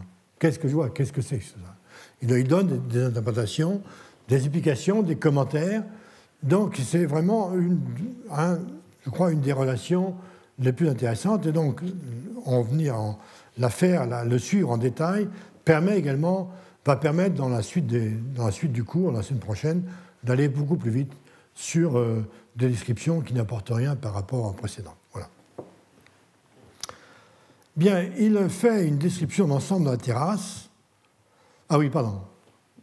D'autre part, j'ajoute qu'il était suivi d'un dessinateur, dont je vais en parler tout à l'heure, donc il y a aussi des dessins qui vont avec, même si les dessins ne sont pas l'introduction de Vic Fort, euh, dont je parlais tout à l'heure, les a retrouvés, les dessins, avec le manuscrit qui, est, qui sont l'un et l'autre à la Bibliothèque nationale de Madrid. Bien. Donc, il fait une description de l'ensemble de la terrasse. Il parle de l'épaisse euh, muraille de marbre euh, qui entoure le pied de la montagne. voilà, voilà une vue euh, magnifique de la terrasse de Persépolis qui a été prise il y a très peu d'années lors d'une mission franco-iranienne menée par Raymond Boucharla à Persépolis avec un spécialiste de la photographie par ballon. Et donc, cette photographie magnifique a été prise par ballon. Et donc, nous sommes là euh, au nord-ouest, je suis au nord-ouest, là. Et, donc, euh, voilà le sud-est. Donc, les, deux, les deux tombes royales ici. Et là ce qu'il appelle la muraille, de, la muraille de marbre de Persépolis, donc, qui enserre toute. Euh, donc, en fait, qui enserre, non. C'est le mur de soutènement, ce n'est pas une muraille. Enfin, ce n'est pas, pas une fortification. C'est un mur de soutènement, puisque la terrasse a été prise en arrasant la montagne, il a fallu combler tout ça, en laissant, et donc, de, de, temps à autre, vous avez le rocher ici qui, est là. Donc, ça a été, c'est le mur de soutènement de la terrasse. Bien. Et donc il part de ce magnifique mur donc, qui l'a a, beaucoup, a beaucoup impressionné. Euh, et il dit il y a deux belles montées. les belles montées, ce sont ces magnifiques escaliers ici, par lesquels on entre sur la terrasse. Je vais vous lire le passage de, de de, pardon, de Figueroa. Il y a deux grandes et belles montées par lesquelles l'on monte à la plateforme qui est en haut et dont l'une, les, montées, est à la main droite et l'autre à main gauche. Ayant chacune d'un côté la muraille et de l'autre une balustrade ou parapet fait du même marbre. Au milieu de chaque montée, qui sont toutes deux d'un même ouvrage et d'une même grandeur, il y a une table ou un lieu carré, donc c'est ceci là, et ici, une table et un lieu carré de la largeur de la montée où l'on peut se délasser et tournant de là à une autre partie de la montée, semblable à l'autre, l'on achève de monter jusqu'en haut. Ces beaux et superbes escaliers avaient 40 pieds de large, environ deux doigts de haut et un peu plus de deux pieds d'assiette, tellement que toute la montée était si plate et si unie que l'on y montait facilement à cheval. Mais ce qui nous étonna le plus, ce fut la monstrueuse épaisseur et grandeur des pierres, dont les degrés étaient faits, car outre que l'escalier avait pour le moins 40 pieds de large, il y en avait dans lesquels on aurait taillé 5 ou 6 degrés, et là où la pierre manquait, elle était si bien jointe que quoi qu'on les regardait, qu'on les, regardât fixement et de près, l'on avait de la peine à y découvrir les jointures. En sorte que la plupart de ceux qui les voyaient croyaient que tout l'escalier avait été fait d'une seule pierre ou qu'il avait été taillé dans le roc. Et quoi qu'il y eût quelques degrés où il y avait quelque chose de cassé, ce qui aurait été inévitable, ce qui avait été inévitable, vu qu'il y a tant de siècles que ce bâtiment subsiste, bâtiment c'est au centre de l'ensemble, hein, ce n'est pas un édifice. Mais le temps y avait fait si peu d'impression qu'on avait de la peine à s'en apercevoir. Au contraire, en considérant tout l'ouvrage en gros, il semblait qu'il ne venait que d'être achevé. Tant la pierre, tant celle de la muraille, toute la pierre, tant celle de la muraille que celle des deux escaliers, était de marbre noir, euh, c'est du granit en fait. Elle était si dure que tout ce qu'on pouvait admirer en ce grand et incomparable ouvrage n'approchait point de l'admirable dureté de ce marbre, puisqu'elle avait, elle avait résisté depuis une suite de tant de siècles à l'injure du temps qui ruine et consume tout. Alors ça, ça donne tout à fait le ton de l'ensemble de la description, où, euh, par opposition à d'autres voyageurs, euh, Figueroa est extrêmement admiratif de ce qu'il voit. Puis il arrive à une porte ou une entrée. Il y avait une entrée ou portique soutenue par deux grands chevaux de marbre blanc, qui étaient plus grands que des éléphants. Et d'autant que la sculpture était faite à l'héroïque, chaque cheval ayant deux ailes et dans les yeux une fierté de lion. On y voyait quelque chose qui ne se trouve point aux chevaux naturels, et un autre portique soutenu par deux autres chevaux de la même figure et de la même grandeur que le premier. Évidemment, on comprend qu'il ait du mal. Voilà les portiques, donc nous sommes en haut d'escalier. Là. Voilà, vous venez, de passer, l'escalier est ici. Quoi. Donc vous entrez, vous, avez devant vous ce qu'il appelle les deux portiques, celui-ci qui regarde vers la plaine, et l'autre là-bas qui regarde vers la montagne. Et voilà ce qu'il tente de décrire. tous les voyageurs anciens ont toujours eu beaucoup de mal à décrire ce qu'ils voyaient là. Il faut dire que ceux-ci sont passablement abîmés, il faut bien le dire. Mais si je prends les autres qui sont moins abîmés, ceux qui regardent vers, vers l'intérieur, ah oui, c'est beau. bien sûr que c'est beau. Donc, ce qu'il appelle deux grands chevaux, dans, le regard duquel il voit des regards de lion, moi veux bien. Hein. Et, euh, mais il, voit bien qu'il y a des ailes, donc il a, du mal, euh, il n'arrive pas, il n'a pas passé beaucoup de temps là-dessus, en tout cas il n'arrive pas ni à décrire, ni à expliquer. Bon. Il progresse alors, tout naturellement, vers une grande plateforme que je vous ai montré tout à l'heure. Donc il progresse, il vient de passer là à la porte, ce qu'on appelle la porte de Xerxès, et puis il arrive dans cette cour ici. Il arrive dans cette cour. Voilà. Où il voit une grande plateforme, dit-il, écrit-il, qui était comme une cour dans, laquelle, on voyait 27 colonnes posées sur leur base, si hautes que les Perses et les Arabes les appellent Al-Koran, qui sont certaines tours hautes et menues dont ils ornent leur principale mosquée, surtout dans les grandes villes, ainsi que nous avons dit dans l'exception de Shiraz. Je ne sais pas pourquoi ils nomment ça Al-Coran, à mesure où la, dénomination normale de Persépolis, c'est Minar, qui veut dire 40 colonnes, le terme 40 étant pris, étant pris à titre métaphorique, beaucoup de colonnes. Hein. Et donc, euh, et, Minar, minaret. Hein. Alors, euh, lui, il en, compte, il, en, compte combien? Il en envoyait 27. Bon. Au départ, il juge qu'il avait, il a dû en avoir 48. Il reconstitue six rangs de huit colonnes. Mais, dit-il, les autres avaient été abattus par les tremblements de terre qui doivent sans doute être arrivés en ces quartiers-là depuis tant de siècles, parce qu'il y avait plusieurs de cassés, quelques-unes à demi enterrées, et plusieurs pièces et morceaux dispersés çà et là, et presque tout couverts de terre. Il note très précisément les différences de travail de cannure des colonnes.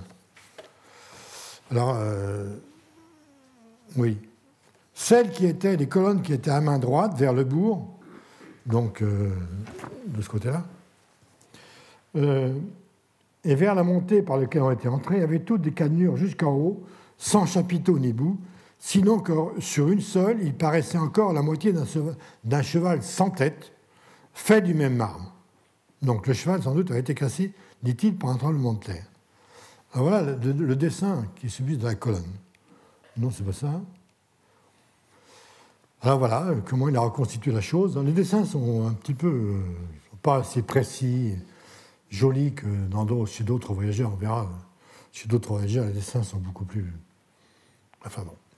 Voilà donc la colonne, avec la base de la colonne qui réussit, bon, à peu près, base ronde, des colonnes euh, dites euh, à base campaniforme, en base de cloche, en forme de cloche, typique des Achéménides, et puis la, les cannures des colonnes. Et en haut, euh, il ne sait pas trop. D'ailleurs, vous allez voir que les voyageurs vont, vont découvrir des animaux d'une très grande variété en haut des colonnes.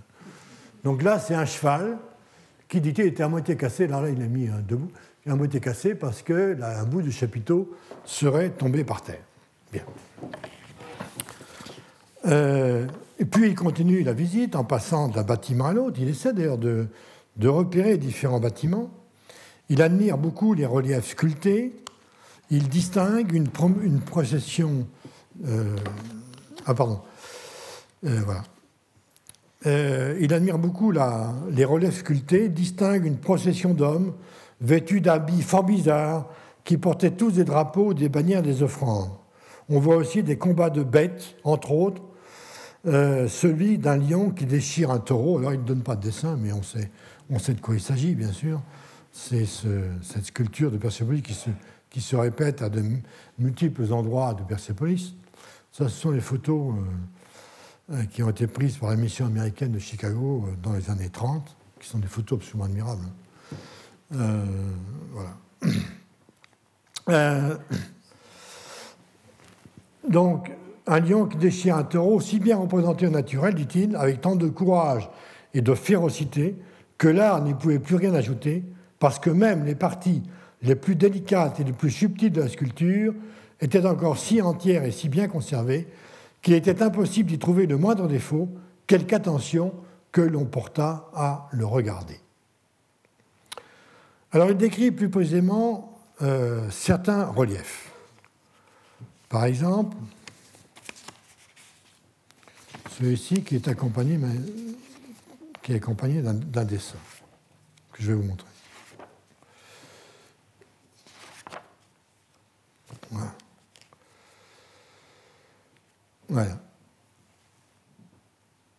Entre la diversité des figures et les représentations qu'on y voyait, l'on remarqua entre autres un fort vénérable personnage, un fort vénérable personnage qui était assis sur un banc ou siège fort élevé.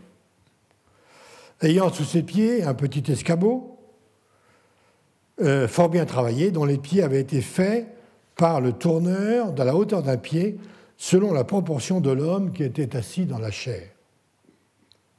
Derrière cette chair, qui avait, vous, pouvez suivre avec moi, vous avez l'image, derrière cette chair qui avait un dossier en forme pyramidale, comme une chaire épiscopale, il est fréquent, évidemment, que les voyageurs fassent des références euh, comparatives euh, à des objets que connaissaient les lecteurs, ou à des sites que connaissaient les lecteurs, qui passaient la tête de deux pieds. Il y avait un autre homme, fort vénérable, euh, et vêtu de la même façon que celui qui était assis en la chair. Ils avaient tous deux la barbe, si grande qu'il leur descendait jusqu'à la ceinture, et les cheveux si longs qui leur couraient les oreilles et le col, et les parties de derrière étaient faites comme la plupart des portraits et des médailles que l'on fait depuis 100 ou 200 ans en Europe. Euh, ils avaient sur la tête des bonnets ronds et plats comme des toques, et leur robe était si longue qu'elle leur descendait jusqu'aux talons, et était fort large et pleine de plis, à peu près comme celle que l'on voit en la draperie des anciennes statues des Romains, ou pour en parler plus proprement, comme les robes des sénateurs de Venise, avec des manches si larges que l'ouverture descendait jusqu'aux genoux, celui qui était assis tenait en la main gauche un bourdon ou une houlette, donc ce, qu'on appelle, ce que nous on va appeler un sceptre,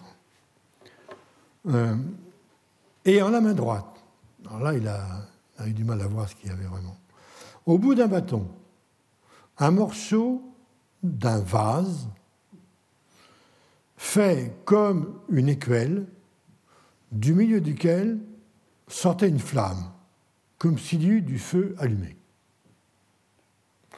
Celui qui se tenait debout derrière la chair avait aussi un semblable vase en la main. Alors, ce, relief, on est bien connu. Hein. C'est ce relief ici, enfin, qui est répété à plusieurs reprises, vous avez. Là, il est marqué la, la légende de la photo de, Chicago, c'est marqué Darius sur le trône, Exercès derrière, derrière le baldaquin, euh, avec en dessous, il n'en a pas parlé ici, euh, Figueroa, des porteurs du trône qui, portent le trône, comme ça on les verra plus tard, parce qu'il y a le symbole de. Donc il n'a pris que cette partie centrale et la comparaison entre les deux. Voilà. Ah non, c'était pas celui-là, tiens. Ah non, non, j'ai pas la comparaison entre les deux. Donc en réalité, ce qu'il ce a cru voir comme étant. Euh, ici, nous avons ici le sceptre qui va en fait jusqu'au sol. Et ici, c'est une fleur de lotus. Il a eu beaucoup de mal à voir ce dont il s'agissait. Il apparaît d'un bâton avec une forme d'écuelle au bout du sort du feu. En fait le feu, ce sont les pétales du lotus. Voilà. Alors, il y a aussi, euh, une autre, autre relief qui l'intéresse, c'est le parasol. Le porteur. Voilà. Celui qui marchait, ah oui, derrière ce personnage, voilà. Derrière le personnage qui semblait marcher avec beaucoup d'autorité, de gravité, marchaient deux hommes de front qui étaient aussi vêtus de robes longues et à manches larges, mais ils avaient la barbe et les cheveux plus courts que les autres. Leurs bonnets étaient plus hauts que ceux des autres, étaient différents, qu'ils avaient un peu de bord sur le devant, comme ceux des chasseurs. Celui qui marchait à la main gauche portait au bout d'un grand bâton un grand fort parasol. Un grand fort parasol pour faire ombre à celui qui marchait devant, de la même façon que le voit encore aujourd'hui ordinairement par toutes les Indes. L'autre figure qui accompagnait celle-ci tenait en la main droite un bâton tourné et ouvragé d'environ deux pieds de long et d'un pouce de large, ayant attaché au bout une poignée de crin de la queue d'un cheval. Non, pas de ça. Pour en chasser les mouches, de la même façon que les rois et les autres personnes de condition en vient encore aujourd'hui dans les Indes, et particulièrement ceux qui vont à cheval, qui s'en servent tous, tant portugais que morts et païens. Donc voici le roi, enfin c'est le roi, nous le savons maintenant, qui marche suivi d'un porteur de chasse-mouche et d'un porteur de parasol. C'est euh, le relief que vous avez restitué, donc, enfin restitué non, celui qui a été photographié par la mission américaine de Chicago, que vous avez en comparaison sur la même euh, diapo sur l'écran, en comparaison il a eu un peu de mal à. Mais enfin, bon, grosso modo, le dessinateur a tout de même vu l'essentiel de ce qu'il fallait voir. Euh, qu'est-ce qu'il voit? Il voit aussi des différents personnages qui font partie en fait de ce qu'il appelle une procession. Un porteur de, porteur de deux haches, porteur de vase, voilà, et ce sont, en fait, vous voyez, il y a quand même, quand même certaines différences. Hein. Euh, ça, c'est, enfin, il y, en a dans plusieurs endroits, donc il faut faire attention. Hein. Donc là, là, les porteurs de, vous avez ici des porteurs de vases de différentes façons, les porteurs de torques aussi qui sont représentés par Figueroa, je n'ai pas, pas la chose ici, et derrière euh, un écuyer qui a introduit deux. C'est une, une des délégations qui figure sur l'escalier euh, est de la Padana. Et donc il en, il en, parle également. Il décrit également euh, la, le combat euh, contre le lion. Euh, voilà. L'on remarquait au visage de ces hommes quelque chose de résolu et déterminé étant aux mains avec ces lions, auxquels il donnait des grands coups de poignard. Voilà, ça c'est en fait c'est ça, il n'a pas de dessin. C'est ce qu'on appelle nous le héros royal qui combat non pas le lion mais un animal fantastique. Euh, voilà. Euh, il décrit, voilà, il décrit, c'est ce qu'on appelle le héros royal, je vais aller un peu plus vite maintenant. Alors, donc, je disais, euh, Figueroa ne vient pas seul à Persépolis. Il sortit de la maison avec les domestiques qui étaient venus avec lui, et il arriva au pied de la montagne. Et dans la suite, on compte un peintre dessinateur sur lequel euh, je reviens brièvement. On le sait parce que l'ambassadeur, dans son récit, à un moment donné, à plusieurs moments, donne ordre au dessinateur de copier telle ou telle chose. Outre les figures dont, dont on a parlé, qui avaient toutes une certaine chaussure comme des sandales, et que l'ambassadeur fut dessiner par un peintre qu'il avait avec lui, il fit encore faire le dessin des quatre autres figures qui étaient représentées à ce qu'il appelle le triomphe de l'escalier. Le triomphe de l'escalier, voilà, il fait, voilà ces gens qui font partie de ce qu'il appelle le triomphe de l'escalier, ce que nous nous appelons le défilé des, délégations des pays, des différents pays de l'Empire, qui viennent apporter des cadeaux de différentes sortes au grand roi. Ou bien encore, afin que l'on sache et comprenne, et comprenne, bien la figure des caractères de quelques-unes des inscriptions de ce très ancien bâtiment, l'ambassadeur commanda à son peintre qu'il fit le dessin, qu'il tira au naturel une ligne entière de la grande inscription qui était gravée au triomphe du grand escalier. Je ne sais pas si je donne. Voilà. Le dessin d'inscription qui figure, euh, qui a été prise, donc ce n'est pas la première, non. une des premiers dessins d'inscription de ce que nous appelons, nous, l'inscription euh, cunéiforme. Euh, alors, les dessins, les dessins peuvent nous paraître imprécis, surtout évidemment si l'on compare de manière qui est complètement euh, déloyale aux photographies d'aujourd'hui. mais il faut bien comprendre plusieurs choses. D'abord que, venant d'Europe ou ayant, ou ayant connu par exemple des bâtiments dans l'Inde d'où il vient, euh, le, voyageur européen qui est Figueroa n'a pas de n'a pas de précédent, n'a pas de point de comparaison. Il n'y a rien de semblable en Égypte, par exemple, et on ne connaît pas à ce moment-là les, les reliefs assez, pour certains assez comparables qui, venaient de Babylone ou surtout de, de Ninive, et, etc.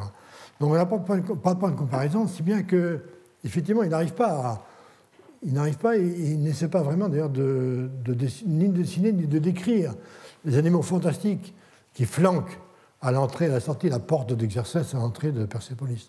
Il a du mal, donc il voit un cheval, euh, même avec un regard de lion, donc là, bon, je ne sais pas si c'est une touche d'humour, mais euh, bon, ça, il faut bien comprendre ça.